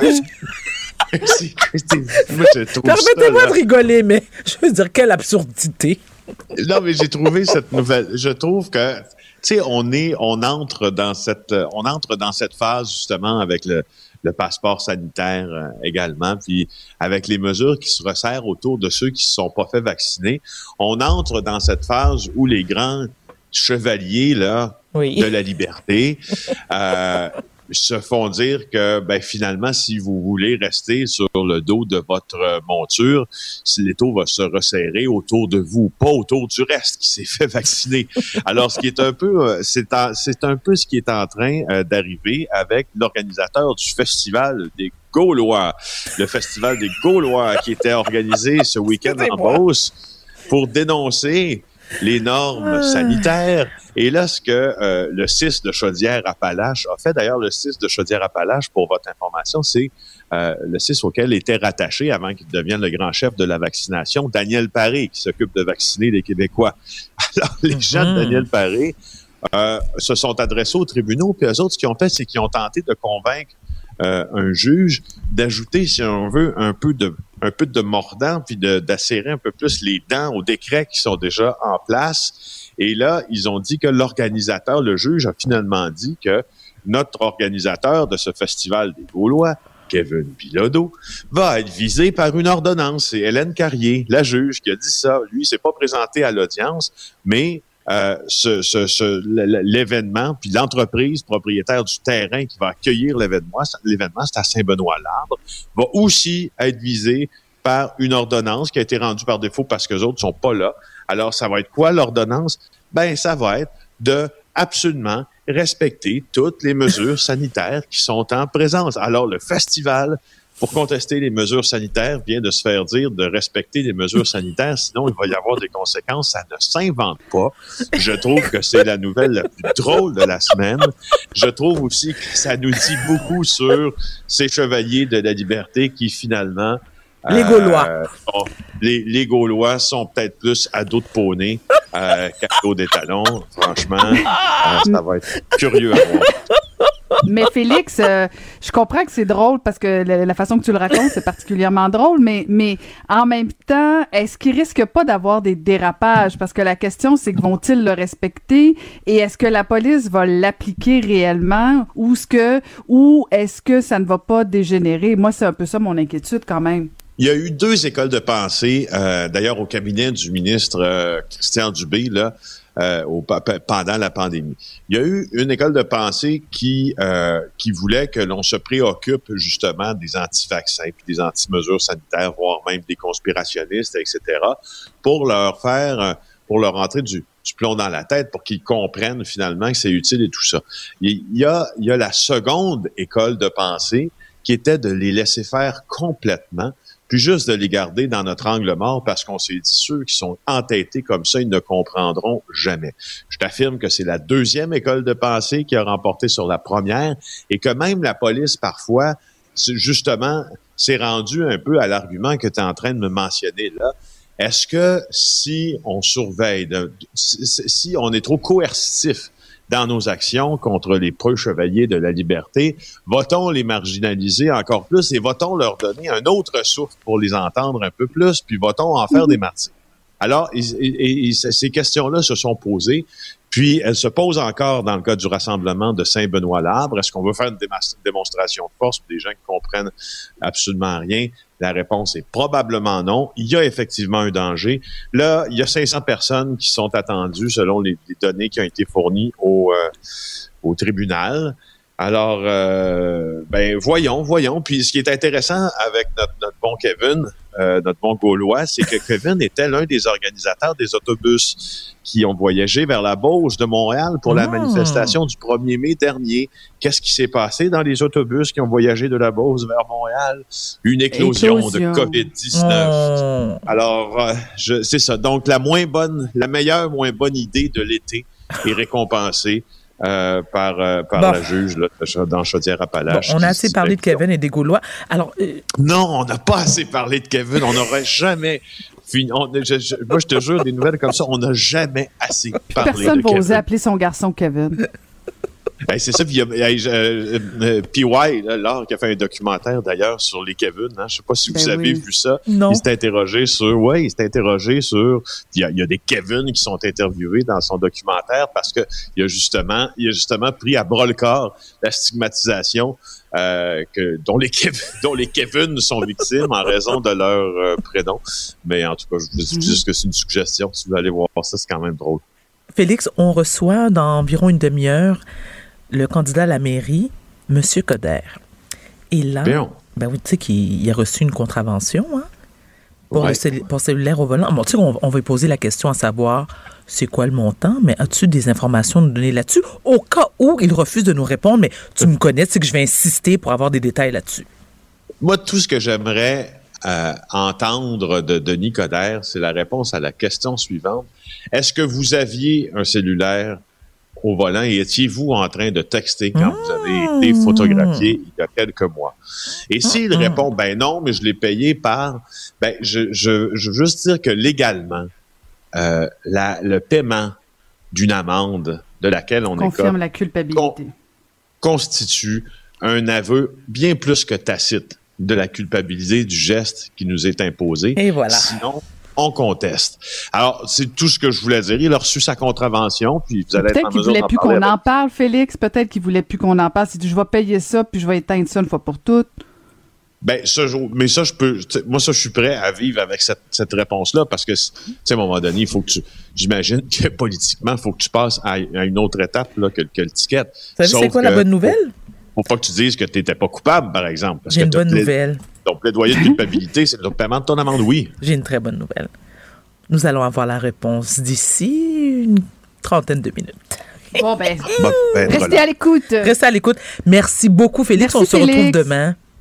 Ça marche, puis souhaitons qu'on ait un autre euh, Gaulois, un autre Kevin, là, à- sur qui, s'intéresse. Merci, c'était Félix, Ouais. de- c'était Félix Seguin. On se retrouve demain. Pour parler avec Caroline Saint-Hilaire et Varda Étienne, studio à commercial cube.radio ou 1-877-827-2346, 187 Cube Radio. Bon, on change de registre, Varda. On va parler de politique. On va aller retrouver le député euh, de Matane, Matapédia, et aussi chef parlementaire euh, du Parti québécois, Pascal Bérubé. Bonjour. Bonjour Caroline, bonjour Varda. Monsieur P, mes hommages. Plaisir renouvelé, Varda. Oui, oui, oui, oui, mais soyons sérieux euh, quand même, Pascal et Varda, Nous euh, sommes, à- nous le à- sommes. avant que vous tombiez euh, tout de suite euh, dans la familiarité et l'intimité que Varda a déjà hâte de te plonger, Pascal. En fait, en fait, blague à part, on, voulait, vous parler, Pascal, parce que bon, le, Parti québécois a sorti un communiqué ce matin euh, parce que vous demandez plus de transparence de la part du gouvernement concernant les 133 millions, c'est quand même pas euh, de la petite monnaie, sur euh, 133 millions en dépenses publicitaires. Oui, et c'est pas seulement 133 millions. Ça, c'est du début de la pandémie jusqu'à février 2021. Donc, on n'a pas les chiffres jusqu'à juillet 2021. Donc, c'est peut-être euh, 150 millions, peut-être 200 millions, et on ne sait pas à quoi ça sert. Et lorsqu'on fait une comparaison avec le gouvernement du Canada, à date, c'est trois fois l'investissement de tout le gouvernement du Canada au complet pour l'ensemble du territoire. Si on regarde au Québec, c'est comme si on avait investi 15,57 par habitant, puis le gouvernement canadien, dans sa lutte contre la pandémie, 1,22 Donc, toutes les provinces canadiennes, plus le gouvernement fédéral, on est loin du compte si on compare avec le Québec. Ma question, euh, ça a servi à quoi cette publicité-là? Uniquement pour faire la prévention euh, du COVID, pour les mesures sanitaires, ou est-ce que le gouvernement s'en est servi pour augmenter sa, sa notoriété, son taux de pénétration, sa visibilité, son rayonnement? On aimerait avoir les contrats, on veut savoir à qui ça bénéficie, c'était quoi l'objectif, et ça s'ajoute à une série de demandes qu'on a fait. Par exemple, les sondages, on a été les premiers à demander ça. Il y en a pour des millions de dollars. On s'est rendu compte que ça servait pas mal à faire de la politique, hein, mesurer la popularité de certains ministres. On pourrait parler des contrats pour les artistes aussi en temps de pandémie. On les avait demandés, ça a été compliqué. Les scénarios de déconfinement, les photographes qui suivent les ministres. Il y a beaucoup de choses qu'on aimerait vérifier qui proviennent de l'argent des contribuables. Mais, Pascal, vous comparez le Canada, ah ben, Ottawa, ce qu'ils ont investi versus Québec, mais en même temps, est-ce que c'est pas le Québec qui a davantage de compétences, tout ce qui est en matière de santé? Est-ce que, est-ce que le Québec avait pas davantage de rôle à jouer pendant la pandémie au niveau, notamment, bien sûr, d'informer la population, de sensibiliser et de rassurer? Oui, mais euh, si on fait l'exercice comparatif avec toutes les provinces canadiennes, notamment avec euh, là l'Ontario, on n'a pas les chiffres, mais avec les autres, on est loin, loin, loin du compte. On est facilement premier. Hein. M. Legault aime ça qu'on soit premier, mais dans les dépenses gouvernementales, on est champion, on a la médaille d'or. Alors ça s'impose. C'est des fonds publics qui servent de façon discrétionnaire au gouvernement du Québec, puis il n'y a pas de fonds pour faire la promotion. Des fois, on se demande, puis en fait, je me le fais demander souvent, mais on vous entend pas, l'opposition, vous êtes où? Ben, ils ont toute la place. Ils ont les conférences de presse, elles sont, elles sont financées, les moyens de promotion, et tout ça contribue à la notoriété du gouvernement, parce que dans chacune des publicités, qu'est-ce qui est écrit? Votre gouvernement. Alors oui, il y a de la politique qui se fait avec la pandémie, et la moindre des choses, ça serait de vérifier qui a bénéficié de ces fonds-là, est-ce que c'était justifié, est-ce que c'était efficace? C'est ce que je demande, et si le gouvernement est d'accord, qu'il sorte les contrats, puis on va les regarder. Mais qu'est-ce qui vous dérange le plus? C'est les montants ou euh, c'est le fait des qu'ils montants. L'ampleur des montants, euh, l'utilisation qu'on en a fait, euh, l'opportunité de- d'avoir investi tant d'argent. Le euh, Parti québécois n'a jamais fait ça, Pascal? jamais de ces hauteurs-là. Ça serait vérifié. Je vais vous donner un exemple avec le Parti libéral. Donc, je me retire de cet échange-là. Le Parti libéral, sur les sondages, en quatre ans, ils ont investi 13 000 La CAQ, je pense, sont rendus à 4 millions. Ça vous donne une idée. Donc, ils ont énormément d'argent de disponible pour, je dirais, euh, le rayonnement du gouvernement du Québec. Tiens, je vais le dire comme ça. Hmm. Mais euh, si, euh, si demain matin le gouvernement euh, se rendait à, à- à vos arguments, disait bon ben parfait, on dévoile tout en termes de transparence, on, on- on transmet tout, est-ce que déjà ce serait moins problématique malgré la hauteur des montants? Ben, il faudrait que ça résiste à l'analyse. Dans le cas des sondages, j'ai un cartable d'à peu près euh, 6 pouces d'épais où on a tous les sondages, puis on réalise qu'il y a plein de questions politiques. Par exemple, euh, seriez-vous d'accord avec telle mesure? Mais le problème avec ça, là, je, m'en vais sur les sondages, qui relèvent un peu de la, même logique, ça se peut qu'il y ait une décision qui soit très impopulaire, mais nécessaire, et qui décide de ne pas l'appliquer parce qu'ils veulent pas être impopulaires. Et c'est ça le problème avec les sondages. Euh, ça fait en sorte que si on gouverne de cette façon-là, on veut toujours plaire, mais des fois, il faut adopter des mesures moins populaires, mais qui relèvent de la, de la raison d'État ou de la nécessité. Moi, j'ai un père qui était enseignant pendant 30 ans. Des fois, il faisait des choses qui ne les rendaient pas populaires, mais c'était pour le bien des enfants. Puis à la fin de l'année, je pense qu'il réalisait. Mais, mais d'ailleurs, c'est ça. Je me demande si le fait que euh, on, on- soit en pandémie, qu'on soit dans un vraiment dans un contexte extraordinaire, particulier, que l'heure a été grave, est-ce que quand même, euh, euh, pensez-vous vraiment que votre sortie va être populaire dans le sens où euh, les publicités que le gouvernement a fait, ah, oublions les sondages, là, ça, je pense que tout le monde convient que c'était probablement déplacé, mais les publicités, est-ce que le gouvernement avait pas quand même le devoir de rassurer, au-delà d'augmenter sa notoriété, euh, fallait quand même rassurer les Québécois. Donc, est-ce Ah, que c'était quand même pas utile? Ah, si vous saviez comment il avait envie de rassurer les Québécois avec toutes ces conférences, avec euh, les interventions sur la fée des dents, sur le Père Noël, euh, on peut toutes les nommer, là. Je m'en souviens, là. Ah, ça, là-dessus, ils étaient d'un volontarisme exceptionnel. Ce qu'on veut vérifier, c'est l'efficacité de ça, parce que si le Québec, avec toute cette publicité-là, s'en tirait mieux qu'ailleurs, je dirais ça fonctionne, mais première analyse, c'est pas le cas. On a fait pire qu'ailleurs. En termes de décès, facilement numéro un au Canada, en termes de cas aussi. Donc, ça a servi à quoi? Je vous rappelle que dans chacune des publicités, qu'elles soient radiophoniques, qu'elles soient dans un hebdo, qu'elles soient sur le web, on rappelle toujours que c'est votre gouvernement. C'est le slogan hein, qu'ils ont adopté. Et puis, on associe des ministres à ça. Ça permet de faire des beaux déploiements. Vous savez qu'il y a même des photographes du gouvernement du Québec qui sont payés, qui suivent les ministres pour s'assurer d'avoir les meilleures photos possibles pour les réseaux sociaux. C'est pas l'attaché de presse qui prend la photo, qui met ça sur Instagram, là. C'est des photographes payés pour ça. Et il y en a plus qu'il n'y en a jamais eu dans ce gouvernement-là. Moi, je sais qu'il ministre là, qui s'est promenée dans une région à un moment donné. Enfin, un photographe du gouvernement du Québec faisait juste ça, qui l'a accompagné. Donc, tout ça concourt à démontrer que c'est un gouvernement qui est beaucoup axé sur la visibilité. Et après, on se surprendra qu'il soit si, justement, visible et populaire. Il n'y a que lui qui, a cette, euh, cette lumière-là qui va sur lui, payée par nos fonds publics. Mhm. Donc, selon Je vous, si le gouvernement... Ben, non, non, je réfléchis, je Non, mais en fait, je me pose la question, est-ce que vraiment le gouvernement de Legault, si je suis votre logique, c'est que le gouvernement de Legault est ultra populaire parce qu'il a mis beaucoup de publicité, qui fait des belles oui. images? Essentiellement pour ça. Vous pensez vraiment ça? Pas essentiellement, ça y contribue puissamment. Je veux dire, quand tu as des Ben, moyens faites- illimités, Faites-le, Parti québécois, faites-le. avec, avec- ben, avec l'argent public, on n'a pas accès, nous. C'est Ben, seulement vous, le vous dites gouvernement toujours qui que vous avez plein qui- d'argent, que vous avez plus de membres, voyons que donc. le Ben, membership non, non, va non. bien. Euh, Caroline, en tout respect, la CAQ fait pas ça avec l'argent là, des, des membres de la CAQ, qui font ça avec vos impôts Oui, oui, oui, et ça, vos je taxes. comprends. Puis comment nous, on peut rivaliser avec ça? Mhm, Je veux dire, mais bon, on voit bien là, que ça tiendrait pas la route dans le sens Mhm. que ils, ils ont, ils sont plugués sur le gros câble. Donc, ils ont, ils ont accès à la banque, eux autres, d'entrée là, de- des taxes et des impôts. Les partis politiques font leur promotion avec leurs fonds propres qui proviennent des militants à 10 la carte de membre. Puis il y a des- Ah non, je comprends donc, que c'est... euh, on donc, est... c'est un on- avantage indu qui, au-delà de la pandémie, évidemment, profite à ce gouvernement.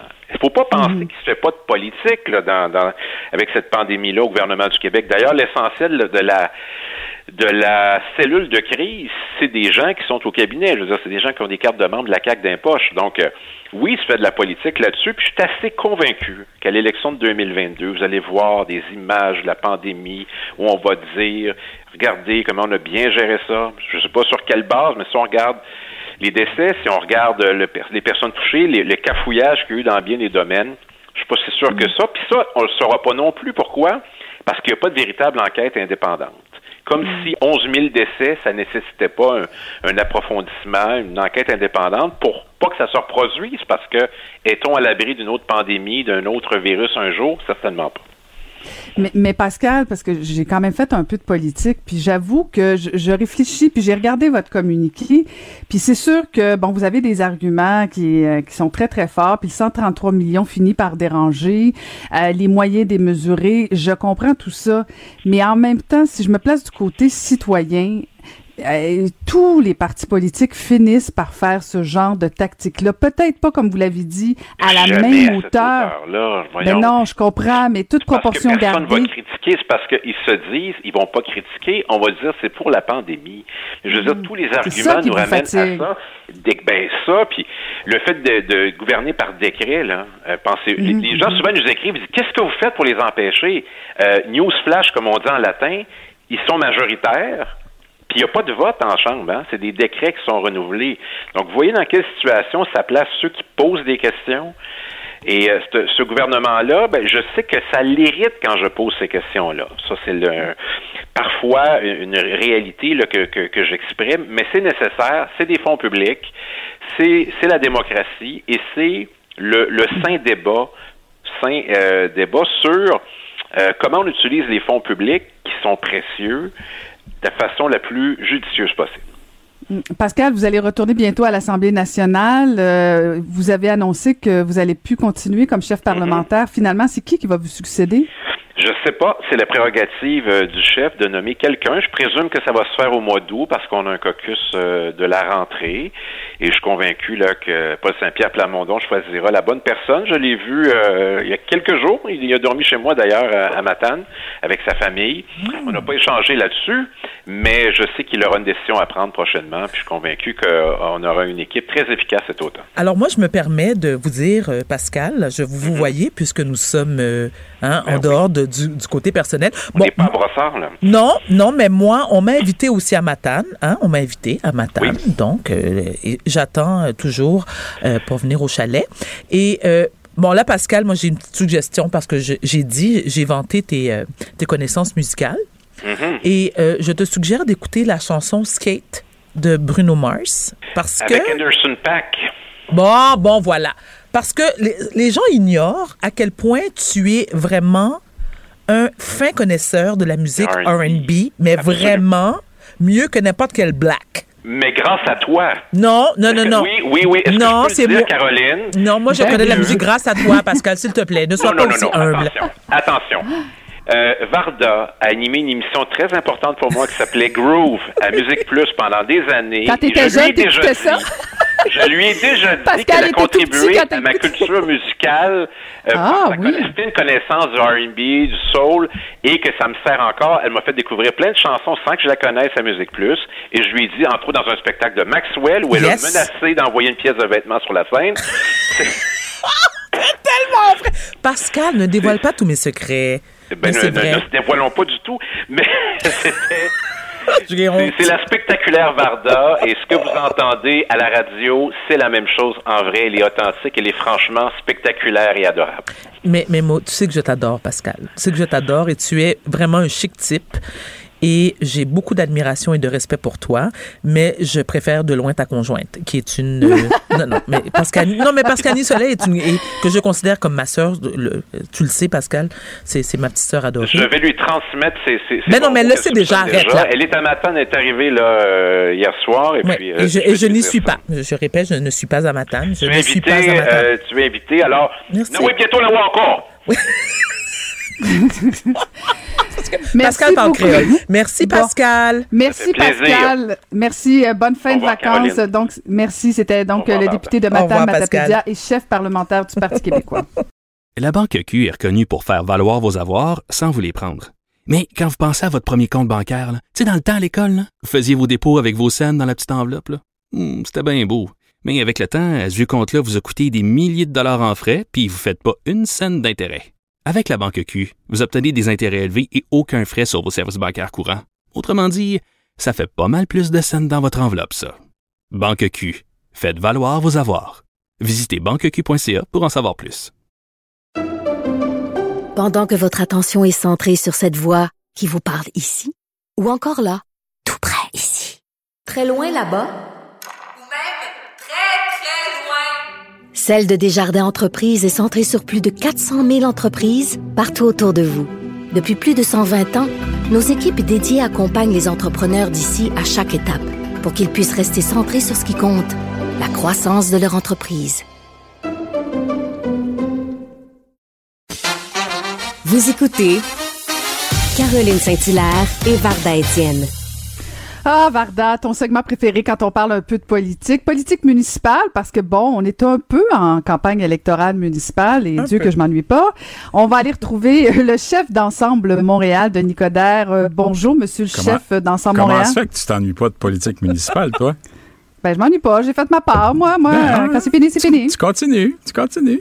C'est bon. Pas vos commentaires. Autrement, autrement. Là, je joue à la gérante d'estrade. C'est extraordinaire. C'est magnifique, ça, hein? Quand Oui, Longueuil oui, oui. parle de Montréal. On est d'accord. Denis, c'est toi qui commence la bataille, là. non, moi, j'adore. J'adore te parler, Caroline, tu le sais. Oui. Denis, euh, en fait, on se tutoie puis on Ouais. le dit parce que bon, on a, on a siégé ensemble et euh, ce serait vraiment hypocrite. Vous m'avez subi à la. Chambre des communes, madame, aussi. Oui, oui, oui, oui, oui. Ça, ça a fait en sorte qu'on a quitté la politique fédérale plus vite à cause de toi. Mais Denis, Denis, c'est ça. c'est- autant le, c'est le côté comme un peu givré, puis l'autre côté. Tu sais, on, on, on aime l'haïr, puis en même temps, on veut tous un Denis Coderre dans notre équipe. C'est un peu ce qu'on se disait à l'époque. On aime Euh, la mais- Pourquoi on aime la haïr? Ben parce qu'il est sympathique Très. là, quand même, tu sais, mais en même temps, c'est quelqu'un qui est très très très partisan. J'ai Euh, été, des fois, ça- raison. Je l'ai été très Ah, partisan. tu l'es plus, c'est fini ça? Non, on parle des, on parle des affaires. Tu vois, j'ai plein de, même d'anciens péquistes avec moi dans mon équipe maintenant. Fait que t'as vu? Oui, Je suis mais rassembleur. tu peux pas dire que t'es pas partisan parce que j'ai regardé la sortie euh, que que t'as faite sur Ouais. le fait que Montréal est pas sécuritaire. Ouais. C'est quand même de la partisanerie de Non, lancer ça puis de faire peur fait. au monde. Ça, c'est un fait, ça. Je pense que la réalité, quand tu vas sur le terrain, et euh, toi, Caroline, tu es exactement ce type de politicienne-là qui a toujours été à la proximité des gens. Quand on parle, quand on parle avec euh, ces gens-là, ces victimes-là, euh, quand on parle de 20 incidents de coups de, feu, que la veille à Saint-Léonard, il y avait eu un coup de feu, puis après, quand on parle de trois morts, deux blessés, 15 coups de feu, euh, des balles perdues dans certains secteurs, on n'est pas sécuritaire. Ça veut pas dire de faire peur au monde. Ça veut dire, est-ce qu'on peut constater qu'on est dans une situation, puis qu'il est temps d'arrêter de blâmer les autres, puis de se prendre en main en conséquence? Mais M. Coder, ne croyez-vous pas qu'il aurait été important de peut-être préciser les secteurs au lieu de parler de la métropole au complet? Parce que, non, parce que moi, j'ai vécu 45 ans à Montréal-Nord, puis il y a eu des incidents à Montréal-Nord, puis on, on, vient toujours pointer du doigt, puis ostraciser un secteur. Il y en a eu dans le sud-ouest. Tu sais, dans le sud-ouest, on a dit, ah, c'est un incident euh, isolé. Non, il y a des situations dans la Petite Bourgogne, il y a des situations dans Pierrefonds, il y en a dans l'Est, dans l'Ouest. Là, maintenant, ça fait trois ans que je demeure dans le Vieux-Montréal. C'est épouvantable ce qui se passe de ce côté-là, où tu as l'impression que tu as une petite racaille d'un côté, après tu as les gangs de rue, puis tu as le crime organisé qui, qui fait du recrutement. La pandémie a, a créé un vide qui a été remplacé pas nécessairement par les bonnes personnes dans certains secteurs. On sent qu'il y a une réorganisation du territoire présentement. Donc, la première étape, si on veut guérir une situation, il faut la reconnaître. C'est dans ce sens-là que je l'ai fait. Mais Denis, est-ce que tout ça, c'est de la faute de la mairesse Plante? Ce qui, est, de la faute de l'administration actuelle, c'est que faut arrêter de blâmer les autres, il faut prendre ses responsabilités. Nous sommes dans une métropole où vous avez la deuxième, euh, le deuxième corps policier en importance au, au, Canada municipal, le cinquième au Canada, et de dire continuellement que c'est la faute des autres qu'on a besoin d'argent, surtout quand un budget qui est passé de 5 à 6 milliards de dollars, puis qu'on a de l'argent pour d'autres choses, on est La Banque Q est reconnue pour faire valoir vos avoirs sans vous les prendre. Mais quand vous pensez à votre premier compte bancaire, tu sais, dans le temps à l'école, vous faisiez vos dépôts avec vos scènes dans la petite enveloppe. Hmm, C'était bien beau. Mais avec le temps, ce vieux compte-là vous a coûté des milliers de dollars en frais, puis vous ne faites pas une scène d'intérêt. Avec la Banque Q, vous obtenez des intérêts élevés et aucun frais sur vos services bancaires courants. Autrement dit, ça fait pas mal plus de scènes dans votre enveloppe, ça. Banque Q. Faites valoir vos avoirs. Visitez banqueq.ca pour en savoir plus. Pendant que votre attention est centrée sur vos urgences du matin, vos réunions d'affaires du midi, votre retour à la maison ou votre emploi du soir, celle de Desjardins Entreprises est centrée sur plus de 400 000 entreprises à toute heure du jour. Grâce à notre connaissance des secteurs d'activité et à notre accompagnement spécialisé, nous aidons les entrepreneurs à relever chaque défi pour qu'ils puissent rester centrés sur ce qui compte, le développement de leur entreprise capable de poser des gestes qui vont nous permettre de mettre les ressources en conséquence. Moi, un des problèmes que je vois, c'est quand j'ai vu la façon dont on a tiré à Rivière-des-Prairies, ça veut dire qu'il y a un manque de respect total envers le corps policier. Ça veut dire également qu'il y a un problème d'enquête terrain, qu'il y a un problème de, police sur le, vivre ensemble dans un secteur. On veut pas des agents de renseignement. On veut une police qui soit communautaire, soit qui soit intégrée dans le milieu. À Montréal-Nord, puis tu l'as vécu comme mairesse, on organisait des tournois de basketball entre les policiers et puis les jeunes, où on faisait des, du judo, des arts martiaux ou de la boxe euh, dans, dans Rivière-des-Prairies. Je sens là qu'il y a des gens qui euh, se foutent complètement de ce qui se passe sur le terrain, puis ils vont à qui mieux mieux. On a vu ce qui se passe dans les réseaux sociaux aussi. Donc, on a besoin d'un leadership sur la question policière, l'agenda de, de, de, sécurité, de vigilance à Montréal. On a besoin du fédéral parce qu'il y a un problème d'armes à feu dans les, euh, dans les réserves indiennes. À quoi ça se tenait tout ça? On devrait travailler avec la police autochtone et les corps policiers pour assurer. Mais quand on parle de, partenariat ou de collaboration, c'est pas la Sûreté du Québec qui vient dire comment on va fonctionner puis qui va coordonner avec la deuxième force policière d'importance au, Québec. Ça n'a pas de bon sens. Mais Denis, hier, on avait la mairesse de Montréal, Valérie Plante, oui. qui nous disait qu'elle trouvait ça un petit peu particulier, euh, ta sortie, notamment parce que les coupures euh, au niveau des forces policières, c'est venu durant ton temps. Tu parles de l'équipe terrain. C'est qui qui l'a coupé, cette Je suis tellement contente que, content que tu me poses cette question-là. En 2013, le budget de SPVM était de 644,2 millions de dollars. En 2017, il était de 667 millions. Là, il est de 679 millions. On n'a pas coupé. Il y a eu de la réorganisation. En plus, on avait mis de l'argent. Tu sais, on parle beaucoup du communautaire. Il était où le communautaire à la conférence de presse hier? Alors, on a investi dans un centre de prévention contre la radicalisation qui amène le mal. On a mis de l'argent euh, au niveau euh, du sport, au niveau culturel et tout ça. Là, on dit qu'on met 1,4 million dans, dans la culture. On a besoin d'un centre sportif à Montréal. Est-ce que c'est parce que c'est pas des gens de Projet Montréal qu'on n'a pas donné suite à ce projet-là? C'est ça la réalité. Puis on est à trois mois d'élection. Moi, on peut me mettre tout le blanc sur ses épaules. Mais après quatre ans, il y a peut-être des gens qui ont intérêt à prendre leurs propres responsabilités. C'est pas moi le maire.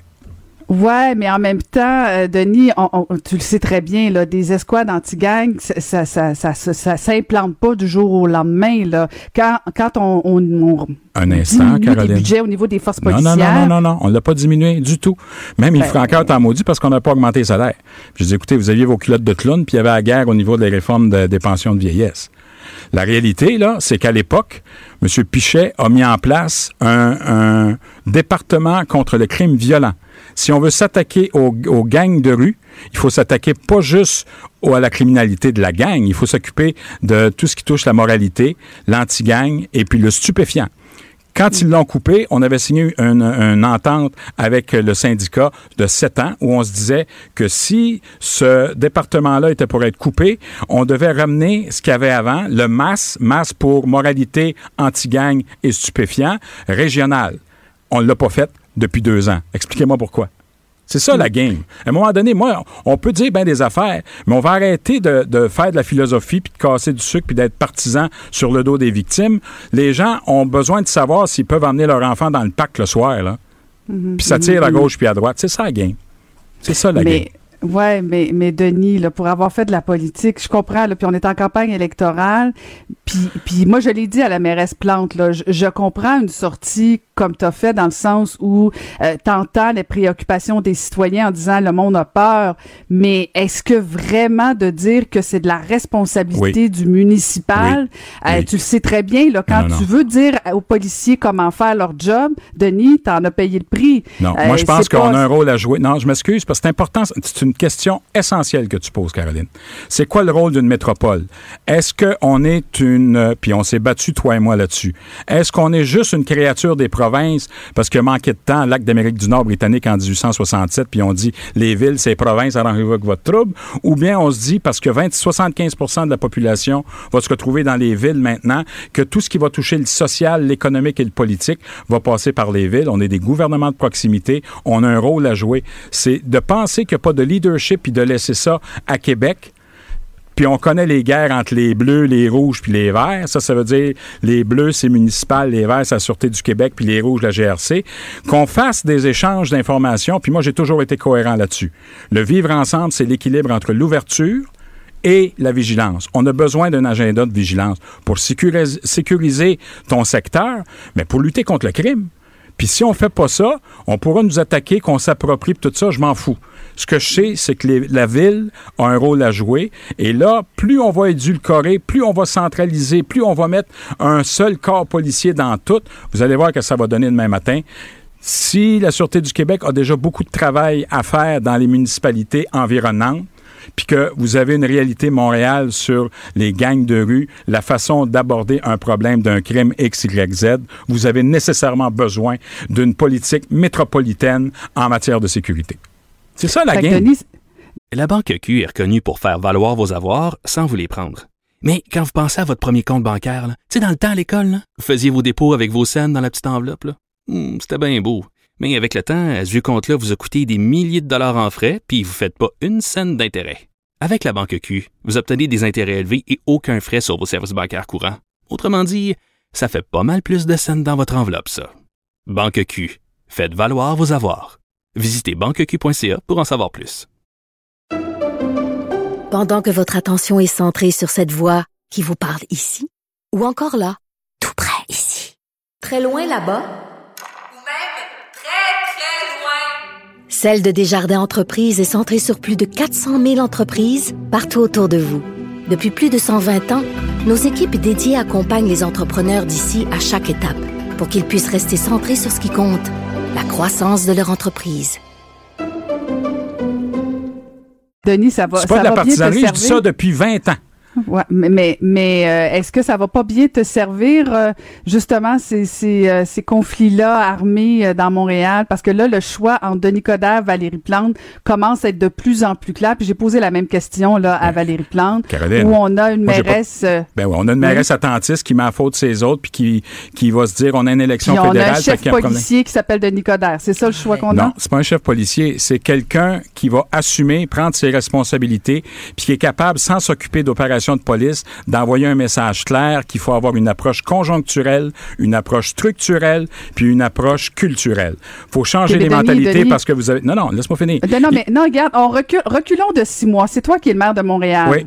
On recule de six Oui. mois, tu es en charge. Oui. Et là, euh, ça commence, ça tire à gauche, ça tire à droite. Qu'est-ce que Denis Coderre fait de différent? La première, c'est qu'on s'assure qu'il y a le masse régional où il y a un département contre le, le, le- le crime, euh, le- le- les crimes violents.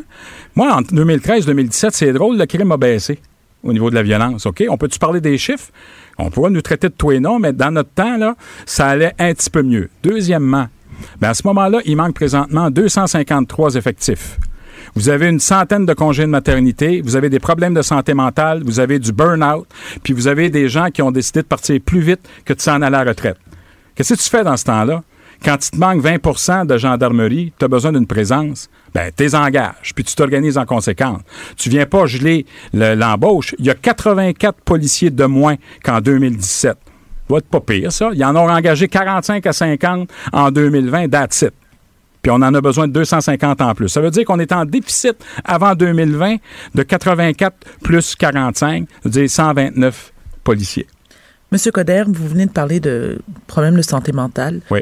Comment gérer justement ces policiers qui, lorsque ils ont affaire avec certaines personnes qui souffrent de problèmes de santé Totalement. mentale, On peut penser au cas de Madeloire, on peut penser à des cas comme ça. et Ouais. un cas justement qui a été euh, qui est survenu à Repentigny. Oui. Il y en a eu de nombreux cas comme ça. Ne croyez-vous pas qu'il y a un manque de formation chez les policiers? Oui. Alors qu'est-ce qu'on peut faire? Il y a trois choses qu'on va faire. La première, c'est que dans le livre que, j'ai- que mon livre, j'ai écrit Retrouver Montréal, il faut pas, il faut arrêter de parler de définancement puis de désarmement comme projet Montréal. Il faut parler de better fun. Il faut trouver une meilleure façon. Quand je parle de l'approche conjoncturelle, on reconnaît les, incidents, on reconnaît qu'il y a un problème, mais il faut pas généraliser. Les policiers, on en a besoin, ça fait partie de la solution. Et on va arrêter de dire on va enlever à un pour mettre plus dans le social. On a fait l'Emery à l'époque, le- l'escouade pour les itinérants. On met des travailleurs sociaux avec les policiers. On se donne une politique, puis ça se fait aux métropoles, de santé urbaine. On si on est en santé publique, on peut parler de santé urbaine au lieu d'envoyer l'itinérant faire le tour euh, de la porte, puis d'aller dans l'urgence, puis le lendemain, on le commence à zéro. Donc, ça te prend une stratégie de santé mentale également. On a besoin donc de formation. On a besoin de sensibilité, on a besoin de représentativité, mais on a surtout besoin sur le plan structurel que le futur ou l'actuel directeur de police devrait être également un directeur général adjoint parce que un des problèmes, puis tu l'as vécu Caroline, c'est toujours une question budgétaire. Je sais même pas, puis je serais pas surpris que le budget y est dépassé là, de la police présentement. Là. Watchez bien ça.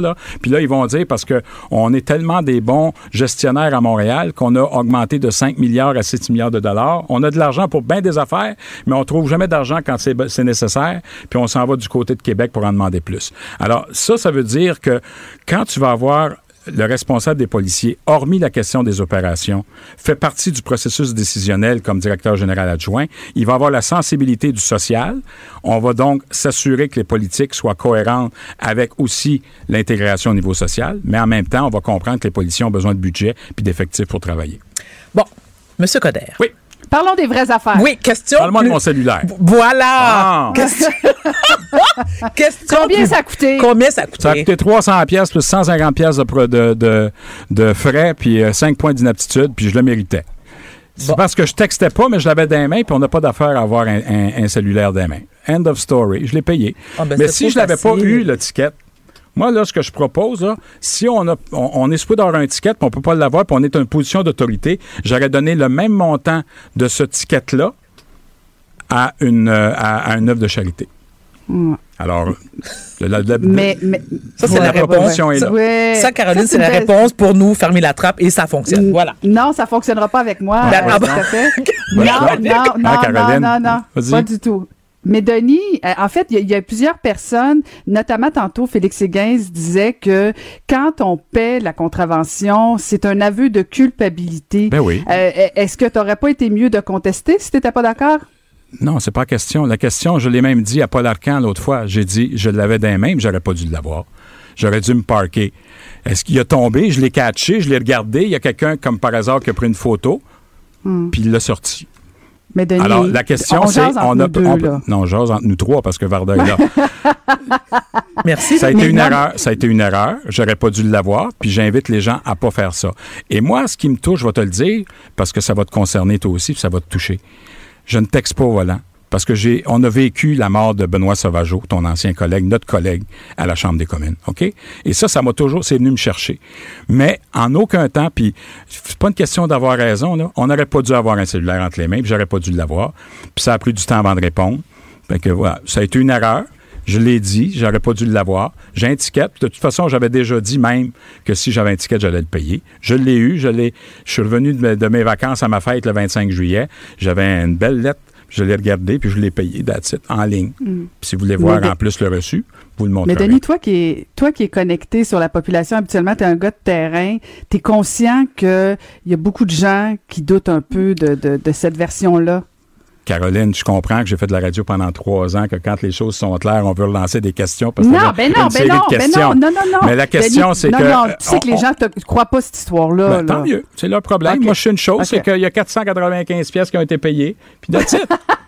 ben voilà. Alors, puis je te le dis, si j'avais pas eu, si j'avais pas eu, si j'avais pas eu le ticket, moi, si mettons qu'on pense que parce que je suis une personne d'autorité, puis j'aurais dû avoir un ticket, je leur ai donné le même montant à une œuvre de charité. Alors, ceux qui sont dans la même situation que moi, puis qui n'ont pas de ticket, ben, ils pourraient peut-être payer à une œuvre de charité. C'est leur, c'est leur affaire. Prête pour la campagne, Denis? Ah, je suis toujours prêt.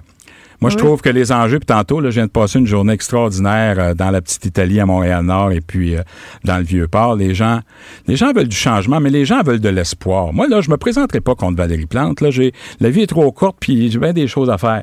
Je me présente pas contre personne, je me présente pour Montréal. Je pense que j'ai des choses à offrir.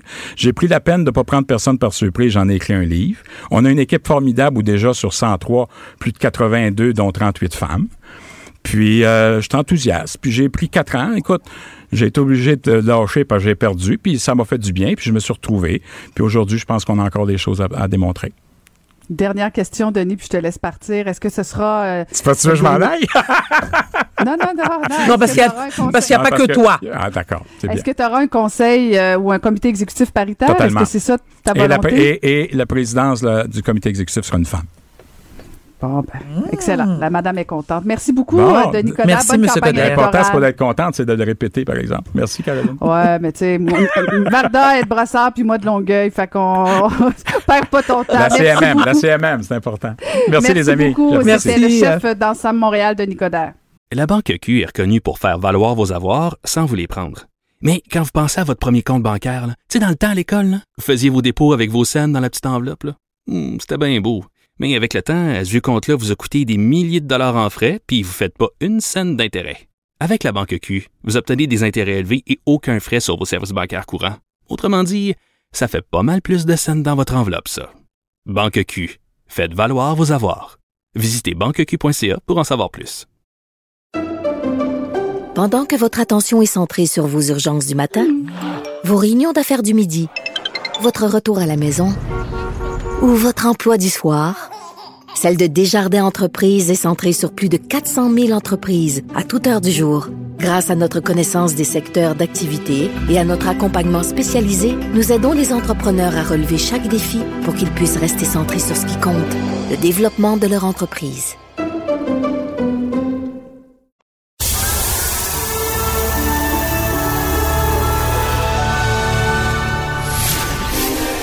Sortez votre popcorn.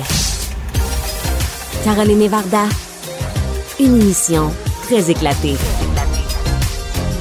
Cube Radio. Cube Radio.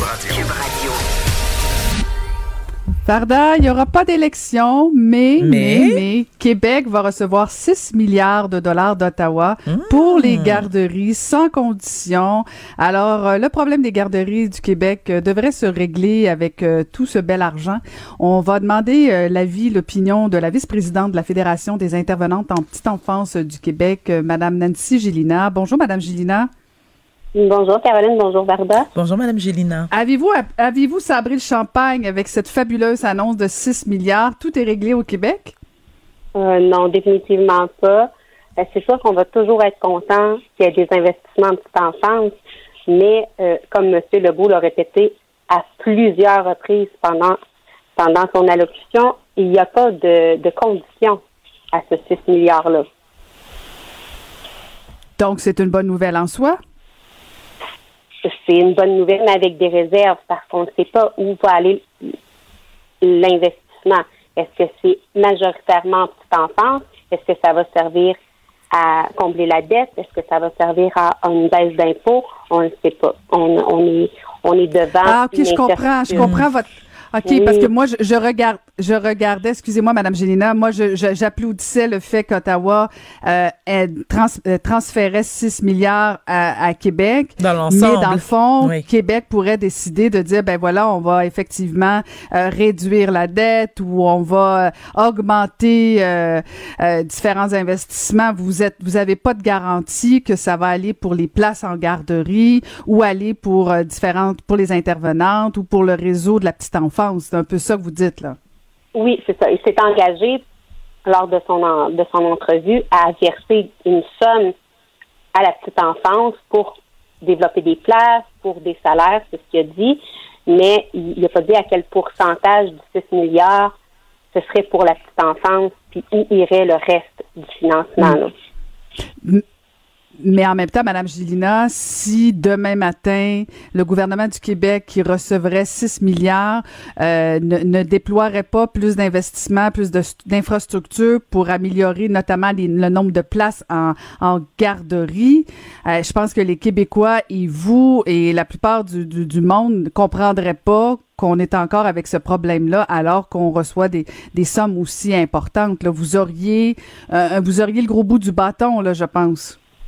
Définitivement, c'est sûr qu'on va attendre les annonces faites par M. Lacombe là, sur les détails pour la rentrée. Ils nous ont dit aujourd'hui que les détails iraient à la rentrée.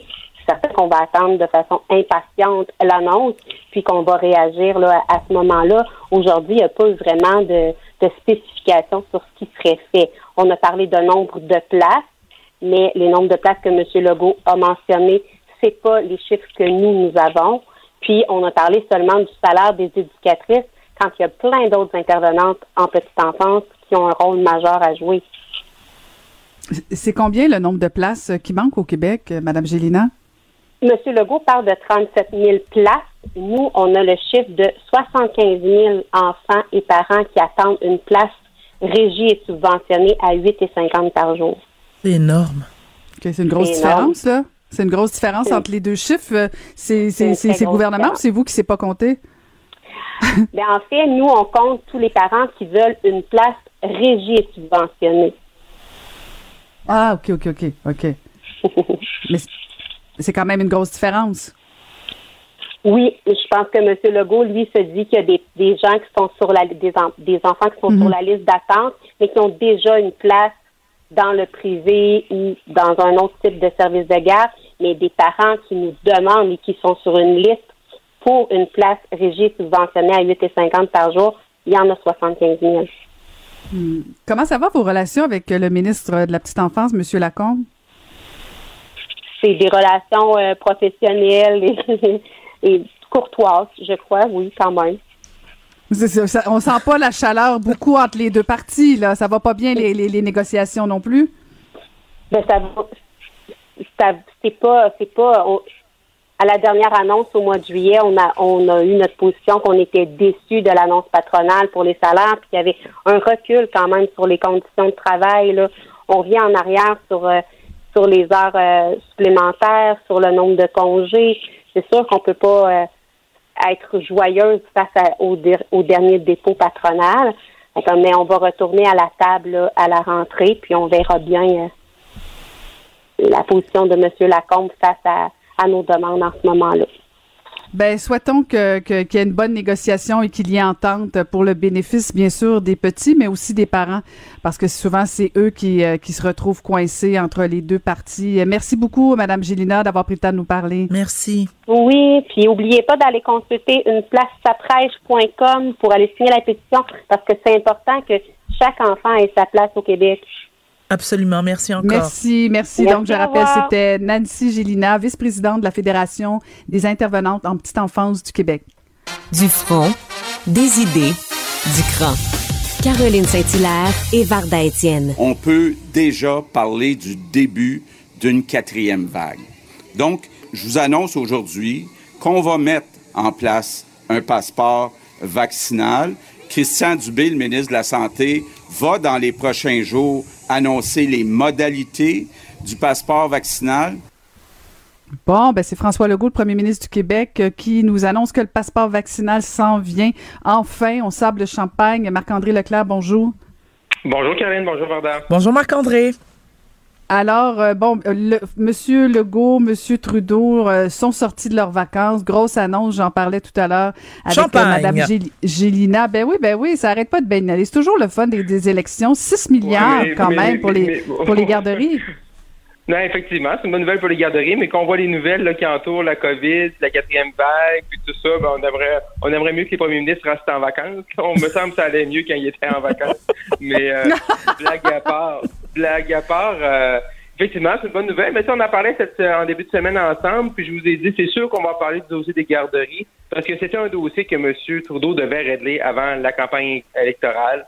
C'était là sur sa liste, avec nommer le gouverneur général, nommer des sénateurs, euh, euh, régler les garderies au Québec, là. Euh, comme on dit en bon québécois, c'est un no-brainer, je veux dire, c'est. Ils ont copié le modèle québécois. Fait qu'on va avoir 6 milliards. Il reste à savoir vraiment. Dans le point de presse, c'est pas très clair à savoir exactement comment tout cet argent-là va être dépensé. Oui, on sent qu'ils vont essayer de compléter le réseau. On sait comment c'était difficile de partir des nouveaux CPE. Il y avait une quinzaine, 17 étapes euh, même. Euh, là, on, veut compléter le réseau, mais aussi on sent que le gouvernement veut prendre les 6 milliards puis l'injecter pour aider de, balancer ces chiffres. Mais euh, bon, c'était la nouvelle du jour, mais vraiment, puis l'extrait, on l'a entendu avec M. Legault. Euh, puis on en parlait hier en- ensemble. Je pense que l'équipe de M. Legault nous a sans doute écouté comment c'était important de placer la table comme il faut sur le passeport vaccinal. Puis euh, faut croire qu'on est rendu là aujourd'hui, 305 cas. Euh, moi, personnellement, je pensais que le 300 cas, on allait atteindre ça plus dans le coin du 5-6 septembre, pas dans le coin là, du 4-5-6 août. Euh, Peut-être un peu plus tôt qu'on pensait. Et là, il faudra voir, le, le job est toujours dans les détails, il faudra voir les détails. Et même M. Trudeau en a ajouté une couche en disant qu'il avait demandé à la greffière du conseil privé de regarder pour euh, les fonctionnaires fédéraux ou les, les, les, les gens, les employés œuvrant là, sur des entreprises à charte fédérale, à savoir qu'est-ce qu'on pouvait faire pour qu'ils soient vaccinés. Est-ce qu'on allait demander l'obligation d'être vacciné, par exemple, peut-être pour retourner au travail en présentiel? Euh, donc ça, ça va être très intéressant de voir comment les syndicats vont réagir. Et moi, je, je pense, à première vue, que M. Trudeau va être très content d'amener ce sujet-là en élection. Euh, on sait des fois peut-être chez les conservateurs, il y a des, candidats députés euh, qui sont plus pour euh, la liberté de choix, que les gens choisissent. Fait qu'il voudrait ça. il- je pense que M. Trudeau n'a pas peur de, déclencher un débat sur la vaccination obligatoire pour certains corps de métier dans la fonction publique fédérale. Hmm. Puis e- est-ce que tu penses, euh, est-ce que c'est positif pour euh, pour Justin Trudeau si euh, si par exemple le Québec comme ça impose euh, le Oui. passeport vaccina- vaccinal, est-ce que ça peut avoir euh, un impact sur Justin Trudeau? Ouais, ben moi, je, oui, oui, un impact, puis même ça va être un impact positif. Puis je m'explique, c'est que présentement, les conseillers, ce qu'on entendait dans les rumeurs là, à Ottawa, c'est que c'est sûr que là, sont, les libéraux sont, sont autour de M. Trudeau, ses conseillers proches-proches, en train de finaliser la stratégie de campagne, en train de décider la date finale qui, qui, qui, qui va être dans les deux prochaines semaines. Et euh, si tu es Justin Trudeau, oui, tu vas 305 cas au Québec. Là, tu dis, OK, on va retourner là-dedans. Ça va être quoi les mesures? Monsieur Legault s'en va dans un passeport vaccinal. Mais tant aussi longtemps qu'on va parler de la pandémie, euh, ça va être bon pour Monsieur Trou- ça va être bon pour Monsieur Trudeau parce que ça va lui permettre de continuer de justifier le fait euh, qu'il qu'il- qu'il met de l'argent, envoie encore beaucoup de Québécois sur la PCRE, même si on est dans une pénurie de main-d'œuvre extraordinaire. Fait que ça va juste l'aider à lui à rester dans l'enjeu de la pandémie. On sait que beaucoup, dans toutes les élections au pays, euh, où ils ont déclenché des campagnes dans la première, deuxième ou troisième vague, les gouvernements sortants ont été récompensés. Fait que tout aussi longtemps, M. Le Trudeau, il ne souhaite pas que la pandémie perdure, outre mesure, mais c'est certain de rester dans ce carcan-là, de rester euh, dans cette dans ce genre de nouvelles-là. Ça rappelle euh, les coûts qu'il a fait, ça rappelle les investissements, les programmes qu'il a mis en place, puis ça lui, lui permet de dire ben je vais être là pour vous, puis c'est pour ça que j'ai besoin d'un mandat majoritaire pour me permettre de vous aider encore parce que malheureusement la pandémie c'est pas fini. Mais puis les sondages sont bons pour Justin Trudeau en plus. Ah, ben là, ce matin, là, M. Trudeau, là, avant de, avant d'aller, d'aller faire l'annonce avec M. Legault, il s'est levé avec un sondage à Bacchus, euh, 12 points d'avance. Euh, Angus Street, qui est une maison qui, qui, habituellement là, donne, donne un avantage au- est bon pour les conservateurs. Là, tu vois que l'écart s'agrandit. Fait que, euh, je veux dire, les, les, les, euh, les résultats sont bons. Et même, et même là, dans les dernières heures, Caroline Evarda, Theresa Tam, là, qui, qui, qui est la docteur Arruda au niveau fédéral, qui a peur de son nombre depuis le début de la pandémie, qui est plus négative que négative. C'est vrai qu'elle est Ben assez là, déprimante. Bon, d'habitude, elle est déprimante. Là. Puis, tu sais, elle est genre- elle est rarement dans, dans- dans le rayon des bonnes nouvelles. ben là, elle nous a dit quoi? Elle nous a dit quoi aujourd'hui? Des élections en pandémie? Nos problèmes. oh. Ben, c'est beau, c'est beau. Fait que tout, tout, tout- tout va bien. Hein? veut dire, elle a peur, elle a peur euh, jour, soir, nuit du, du Delta, euh, du variant Delta. Mais là, de faire des élections pour Mme Tam, c'est correct. Fait que M. Trudeau, il a ça dans sa petite poche. Il y a eu 10-15 questions là-dessus aujourd'hui. Il a dit qu'il se concentrait sur la vaccination, les emplois, l'économie. Euh, il a pas dit qu'il allait pas avoir d'élection. Euh, Puis là, il, là, il y a le saut de Mme Tam qui lui dit ben, on peut aller en élection. Euh, mais le fait le plus ça va être une campagne extraordinaire parce qu'en plus, le directeur général des élections d'Élections Canada nous a dit en début de semaine que euh, à cause qu'il allait y avoir beaucoup de gens, sans doute, qui vont demander le vote par la poste, peut-être 10 ou même 15 fois plus que d'une élection normale, que ça va prendre deux à cinq jours à compter. Fait que si jamais c'est serré dans des comtés, puis là, on va revivre là, le, psychodrame qu'on a vécu aux États-Unis. Euh, et là, le savoir, et j'espère, je sais que les libéraux voulaient faire ça dans un projet de loi, là, accepter des bulletins de vote par la poste après le- le- le- la date limite, normalement, du vote en présence, en présentiel. Euh, ben moi, j'espère qu'on va pas qu'on va pas se rendre là. là. Moi, je pense qu'il est mené quand l'élection est finie, finie, puis après ça, comptons les votes. Mais euh, ça sera pas une élection euh, à la régulière. Ça va être assez spécial. Et là, M. Trudeau, il doit être très content que Mme Tam lui dise ben, c'est sécuritaire, allons-y avec une élection, il n'y a pas de problème. Hmm, ça, ça aide certainement. Maintenant, il reste à savoir, ça va être le 8 ou le 15, euh, comme dirait l'autre, le, Ben le là, les- décompte. Ouais, les dernières informations là pour on va se mettre à, on va, on va se mettre à jour. Euh, le 8, ça serait serré. Là, moi, je suis un peu triste, là, mais bon, euh, ça, il semble-t-il ça serait serré. Quand on parle avec plusieurs, je parlais des, des, des, des amis journalistes à Ottawa cette semaine, tout le monde est, plus vers le 15. Mais on parle beaucoup du 8 ou du 15 parce que c'est un dimanche, puis c'est traditionnellement pour 36 jours, pour voter 36 jours plus tard, un lundi, soit le 13 ou le 20 septembre, tu déclenches un 8 ou un 15. Mais M. Trudeau nous a montré dans le passé. En 2019, il a déclenché l'élection un mercredi. Euh, ben bon, on savait que c'est une élection date fixe. On a un gouvernement majoritaire. Fait qu'il nous a déjà montré aussi que même avec le budget, normalement, c'est le mardi. Des fois, il l'a présenté le lundi. Il a fait, il a dérogé à cette règle non, non écrite. Fait qu'il faudrait pas être surpris que ça peut déclencher un mardi entre le 8 et le 15 ou un mercredi matin. Mais euh, il y a des gens qui m'ont dit que l'avion libéral est prêt. Il y a des employés euh, au bureau du premier ministre qui, qui sont rendus là euh, dans les bureaux là, du parti pour la campagne. Euh, fait que bon, ça c'est normalement là, c'est des signes là, qui, qui ne mentent pas. Il faut juste maintenant savoir la, la date et euh, à quel moment on va aller voter. Ah, ben très hâte de voir ça. Euh, Marc-André, euh, François Legault euh, s'était engagé à réduire la Mhm. taille de, de l'État québécois, mais pourtant, c'est pas tout à fait ça qui est en train d'arriver. Non, non, non, effectivement, très bon topo là, du Journal de Montréal, Journal de Québec, là, sur le, le nombre de fonctionnaires qui a bondi de 12% en quatre ans au Québec. Là, c'est 5 872 fonctionnaires de plus qu'en 2016. Euh, le gouvernement Legault qui ont répondu aux, gens du journal en disant ben on va respecter, puis nous c'est les fonctionnaires plus le public, puis le parapublic, mais tu sais, euh, on sait que l'État québécois est quand même un État assez lourd. Puis ça, il n'y a pas 50 façons. Tu sais, à l'époque, M. Harper au fédéral l'avait fait, les conservateurs l'avaient fait, puis ça prend des ça, prend- ça, prend des objectifs hein, de, diminuer la croissance de l'État. Ça prend des 5, 10, 15 euh, ça prend des faut que les ministres reviennent avec des plans de match, mais présentement, on, on le sent pas. C'est sûr que c'est pas la priorité présentement, euh, sans doute du gouvernement en pleine pandémie. On est plus en train de recruter des gens à gauche et à droite dans un réseau de la santé qui, qu'on en parlait plus tôt cette semaine, là, comment il y, a, il y a des déficits et tout ça. Et il manque de gens, il y a une pénurie, mais clairement, présentement, les, les fonctionnaires continuent à augmenter. On parlait des nominations partisanes, que M. Legault, hier, on disait que il avait dit ça va être fini, il n'y en aura plus des petits amis. Là, sur cette euh, promesse-là aussi, on voit qu'il n'est pas en train de l'atteindre, puis il ne restera pas assez de temps, là, je veux dire, qu'on va être au mois d'octobre, il va rester seulement un an avant l'élection. C'est certain qu'il ne pourra pas arriver puis réduire autant euh, la, taille de l'État québécois. Et, ça, il faut voir, faut si, s'y pencher euh, rapidement après.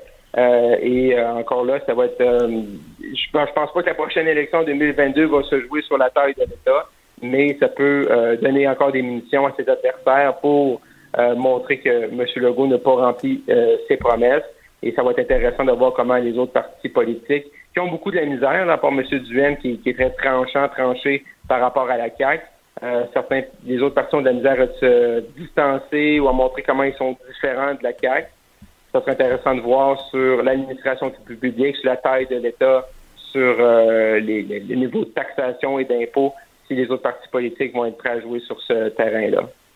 Mais en même temps, Marc-André, est-ce que la pandémie va pas sauver euh, François Legault justement de certains engagements qu'il n'aurait pas pu remplir?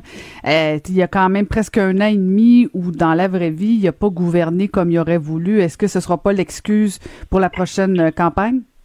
Oui, ça va être l'excuse. Tu as raison, Caroline, là-dessus. Ça va être l'excuse, mais jusqu'à quel point, à un moment donné, jusqu'à quel point, et là, ça va être à lui à l'expliquer, jusqu'à quel point tu dis, OK, ben ça, on l'a pas rempli parce qu'on était en pandémie, mais si on l'a fait, si on l'a pas fait, c'est sûr que je pense que les gens vont être prêts à lui à lui pardonner euh, beaucoup beaucoup de choses. Et moi, si j'étais la CAC, c'est sûr que je profiterais.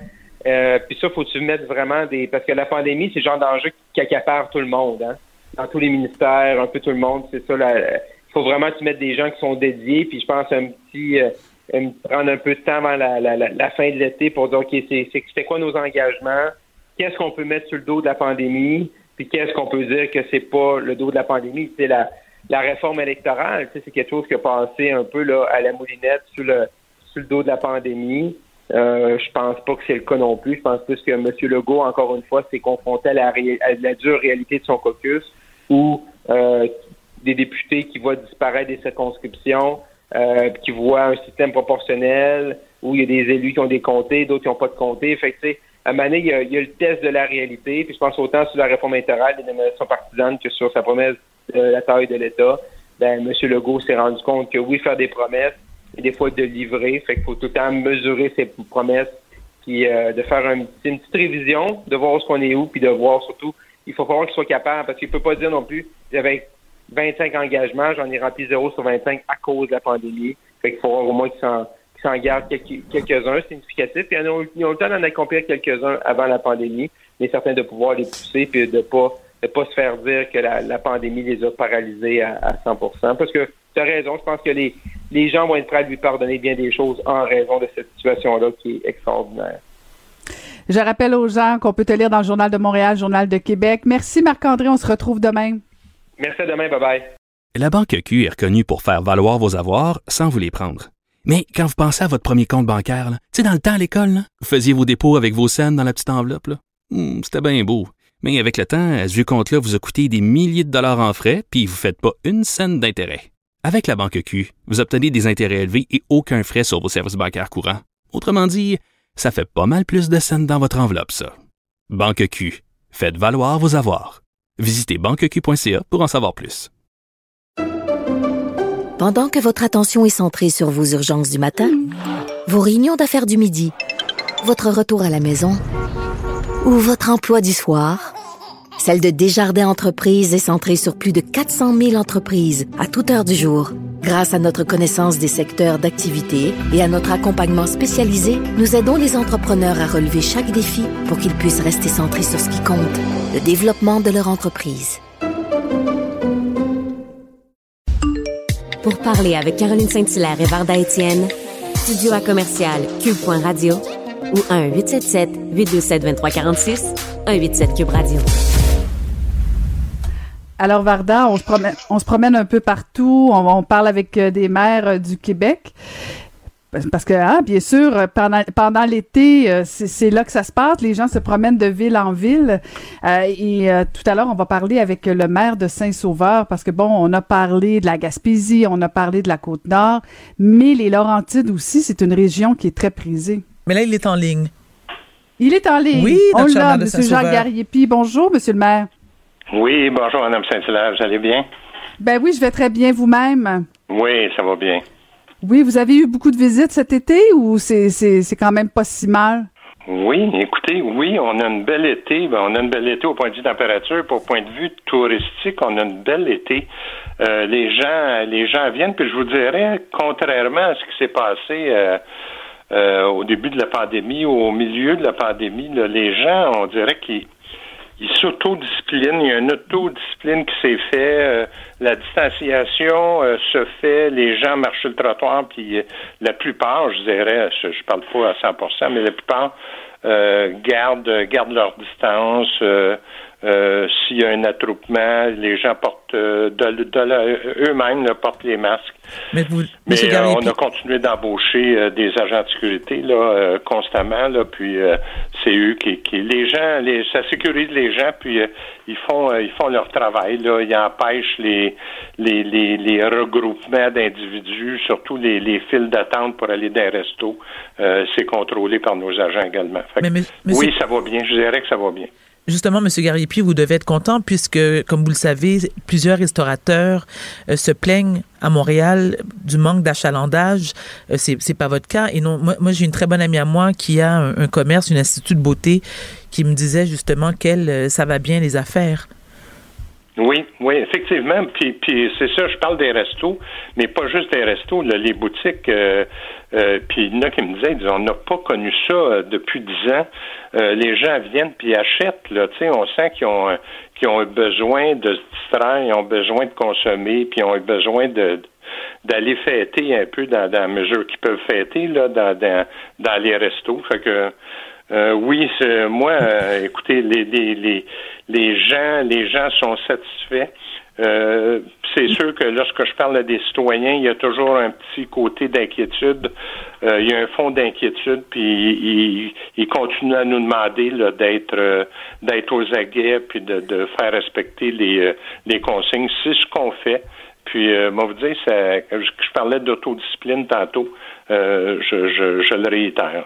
Mais en même temps, euh, égoïstement, je vous dirais, M. Gariepi, trop c'est comme pas assez, parce que moi qui adore la région des Laurentides, euh, j'aime y aller parce que, justement, j'aime retrouver cette sensation de paix.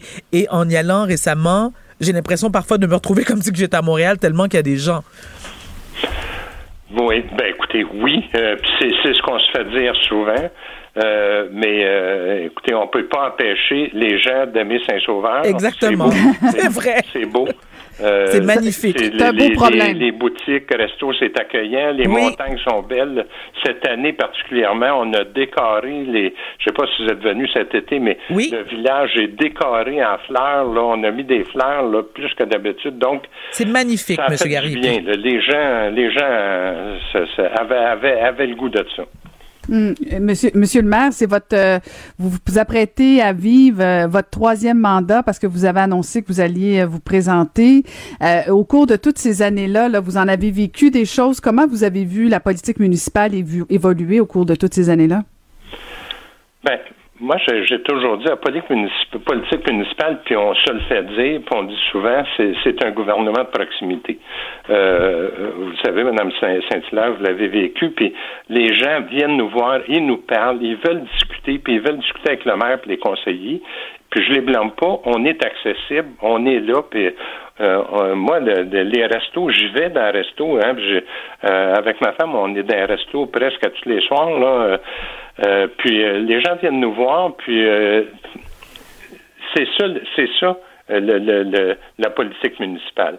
C'est sûr qu'il y a un côté, on parlait, puis il y en a qui, qui, ont qui ont décidé de pas se représenter parce qu'ils étaient il était un petit peu harcelé. Puis c'est lourd, des fois, les, les médias sociaux, Facebook, puis tout ça, puis les gens se cachent en arrière de leur Facebook là, pour, pour passer des messages.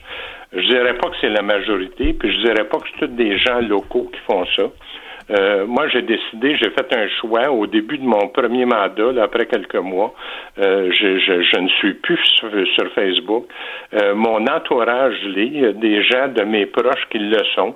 Euh, la ville de Saint-Sauveur est sur Facebook, mais moi personnellement, je ne le suis pas. Donc, euh, j'ai pas à, à, faire face à toutes ces, ces, ces harcèlements-là ou ces, ces, ces attaques, ces attaques gratuites qu'on reçoit vraiment euh, souvent. mais je, je, je, je me suis pas retiré de Facebook pour euh, me cacher, puis je veux pas me renfoncer la tête dans le sable. là. Si s'il y a des choses qui se passent, puis s'il y a des des sujets euh, litigieux qui sortent sur Facebook, à ce moment-là, on en parle, on en parle en équipe, puis les gens me tiennent au courant. Mais j'ai pas dans mon quotidien à faire face à, à ce à ces réseaux sociaux-là. Et, et Monsieur Garipi, comment ça va avec euh, la communauté euh, juive assidique? Là, on le sait que bon, à Saint-Sauveur, euh, il y, a, quand même une augmentation au niveau de leur présence. Notamment, il y a eu un- une vocation d'un local de la rue Principale là, qui, qui, qui, demeure un mystère pour plusieurs personnes. Comment ça va vos relations? Ben écoutez, ça va bien. C'est des, je peux pas dire que c'est des gens qui dérangent. Ils sont présents, on les voit. Euh, ils font sentir leur présence? Non. Euh, oui, il y a deux locaux qui sont loués euh, actuellement par, par des euh, euh, par des de la, par la communauté juive. Un sur la rue principale, euh, qui en ont fait un, un mini centre de congrès. Ils ont le droit. Le, le, le, le zonage, notre zonage ne permet pas une, une- une- un lieu de culte, ça le permet pas où ils sont.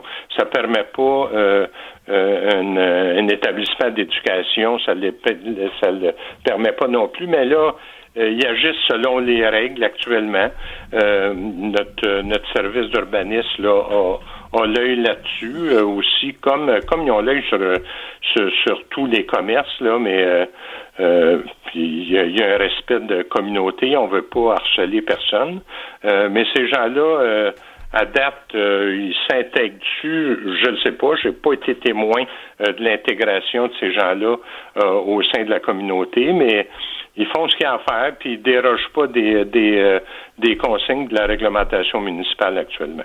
Mais ça dérange pas votre population? Parce que là, est-ce que est-ce que la communauté a pas joué sur les mots en, en prétextant, en utilisant le, le- le vocable euh, centre de congrès, alors que c'est fort possible. Vous avez pas de contrôle sur ce qui se passe à l'intérieur. Là, les les gens de, de votre de votre département d'urbanisme vont pas rentrer dans le centre des congrès pour savoir s'il y a de l'éducation ou s'il y a de l'enseignement religieux. Ben, ils ont rentré, effectivement. Ils ont Oui. rentré. euh, on a le droit, on a le droit de de- d'aller vérifier c'est, que- quelle sorte d'activité se passe dans nos commerces. Euh, puis euh, on le fait. Euh, puis euh, à date, euh, ce que ce que ce qu'on sait, c'est que c'est bien un mini-centre de congrès. Puis euh, ce qu'ils font à l'intérieur du congrès, euh, ça, on va pas le vérifier non plus, mais il y a, y a- des congrès qui se passent partout, puis on sait pas souvent ce qui se dit puis ce qu'ils font euh, à l'intérieur des congrès, mais ce qu'on sait puis ce qu'on peut vérifier, ils sont dans les normes. Est-ce que ça, ça inquiète la population? Je dirais que ça, les gens se questionnent. Non, ils sont pas nécessairement inquiets, mais ils se questionnent. Euh, ils veulent, ils veulent savoir, ils les voient, ils sont visibles. Euh, euh, il y a une communauté de juifs assidiques, puis on, on les voit, hein, on sait tout. Ils, ont, ils ont un visible assez, assez reconnaissable, mais ils, ils sont, ils sont conformes aux règles. Et puis, tu sais, faut, faut faut pas voir du mal ou ce qu'il n'a pas non plus là puis tu sais puis je, je, je- veux pas je veux pas faire des messages puis faut pas être raciste non plus mais je dirais pas que notre population Non, mais en fait, je pense, ouais, ben, je comprends, là, vous mettez des gants blancs, vous essayez d'être très, très diplomate et euh, c'est tout à votre honneur, monsieur le maire, mais, mais en même temps, on se souvient tous que, que la ville de Sainte-Agathe a eu beaucoup de problèmes. Est-ce que là, on n'est pas en train de tranquillement s'en aller vers Saint-Sauveur? Euh, J'imagine que vous l'avez quand même en tête, là, monsieur le maire. Ben, écoutez, euh, on voit ce qui se passe ailleurs, Saint-Agathe ou ailleurs, là. Mais euh, c'est pas que je veux mettre des gants blancs, actuellement, la population, c'est pas que la population est inquiète. La population me questionne. Puis je peux pas le cacher. C'est vrai. Puis il en, il en, parle même dans les journaux. Puis euh, les gens se questionnent. Puis c'est légitime se questionner. tu sais, Puis, puis les gens, cette communauté-là, voient que la population se questionne. Euh, puis eux aussi, là, j'imagine, euh, euh, ils veulent suivre, euh, ils veulent, ils veulent agir selon les normes. Puis à date, c'est ce qu'ils font. tu sais, Puis euh, je, tu sais, je peux pas dire le contraire, c'est ce qu'ils font. Euh, mais habituellement, ils, habituellement, ils connaissent bien euh, les règlements et les lois. Monsieur le maire, est-ce que vous allez al- avoir euh, un adversaire ou une adversaire pour la prochaine campagne?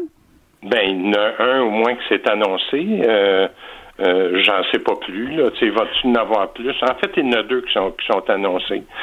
Euh, puis, euh, il va-tu en avoir un troisième? Euh, possiblement, tu puis c'est c'est correct aussi, là, tu on est en démocratie, puis euh, moi, j'ai rien contre. Là. La première fois que je me suis présenté, il y avait quatre équipes qui se présentaient. La dernière fois, le, mon dernier mandat, celui que j'ai actuellement, il y avait quatre équipes. Puis, euh, ça se fait selon les, les, les, les normes, puis selon la, la démocratie, puis les gens respectent ça. Ben merci beaucoup d'avoir pris le temps, Monsieur le maire, de nous parler. C'est très apprécié. Bonne campagne, bon, bon été Merci. aussi. Merci, Bonne à vous aussi. Merci. C'était le maire de Saint-Sauveur, Jacques Gariepi. La Banque Q est reconnue pour faire valoir vos avoirs sans vous les prendre. Mais quand vous pensez à votre premier compte bancaire, là, tu sais, dans le temps à l'école, là, vous faisiez vos dépôts avec vos scènes dans la petite enveloppe. là. Hmm, C'était bien beau. Mais avec le temps, ce vieux compte-là vous a coûté des milliers de dollars en frais, puis vous ne faites pas une scène d'intérêt. Avec la Banque Q, vous obtenez des intérêts élevés et aucun frais sur vos services bancaires courants. Autrement dit, ça fait pas mal plus de scènes dans votre enveloppe, ça. Banque Q. Faites valoir vos avoirs. Visitez banqueq.ca pour en savoir plus. Pendant que votre attention est centrée sur vos urgences du matin, vos réunions d'affaires du midi, votre retour à la maison ou votre emploi du soir, celle de Desjardins Entreprises est centrée sur plus de 400 000 entreprises à toute heure du jour. Grâce à notre connaissance des secteurs d'activité et à notre accompagnement spécialisé, nous aidons les entrepreneurs à relever chaque défi pour qu'ils puissent rester centrés sur ce qui compte, le développement de leur entreprise.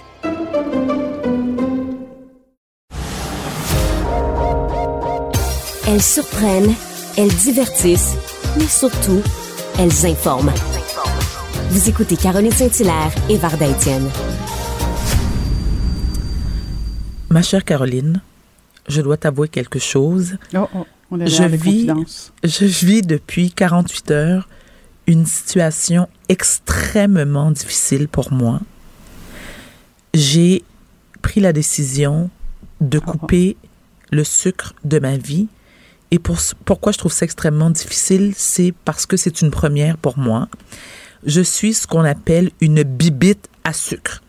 Je consomme énormément de sucre. J'adore les pâtisseries. Tu sais, pour moi, aller dans une pâtisserie, pâtisserie, pardon, c'est comme euh, une alcoolique à la SAQ.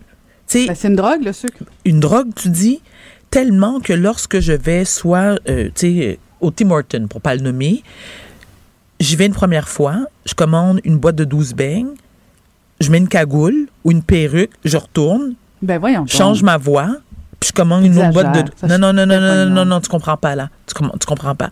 Puis là, je m'installe avec mon 2 litres de crème glacée. Puis c'est pas une question. Puis, tu sais, j'en consomme pour toutes sortes de raisons. Je suis de bonne humeur, j'en mange. Je suis déprimée, j'en mange. J'ai une bonne nouvelle, j'en mange. Et ça provoque chez moi, tu sais, j'ai des roches de sucre. Et j'ai compris, premièrement, bon, déjà, de un, c'est hyper mauvais pour la santé, mais ça me, ça me, tu sais, je suis addict. Tu sais, c'est addictif, le sucre.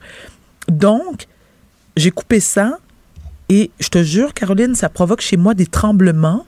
Ah, ça me rend ça. de mauvaise humeur. Mais. C'est moi qui paye pour. Oui.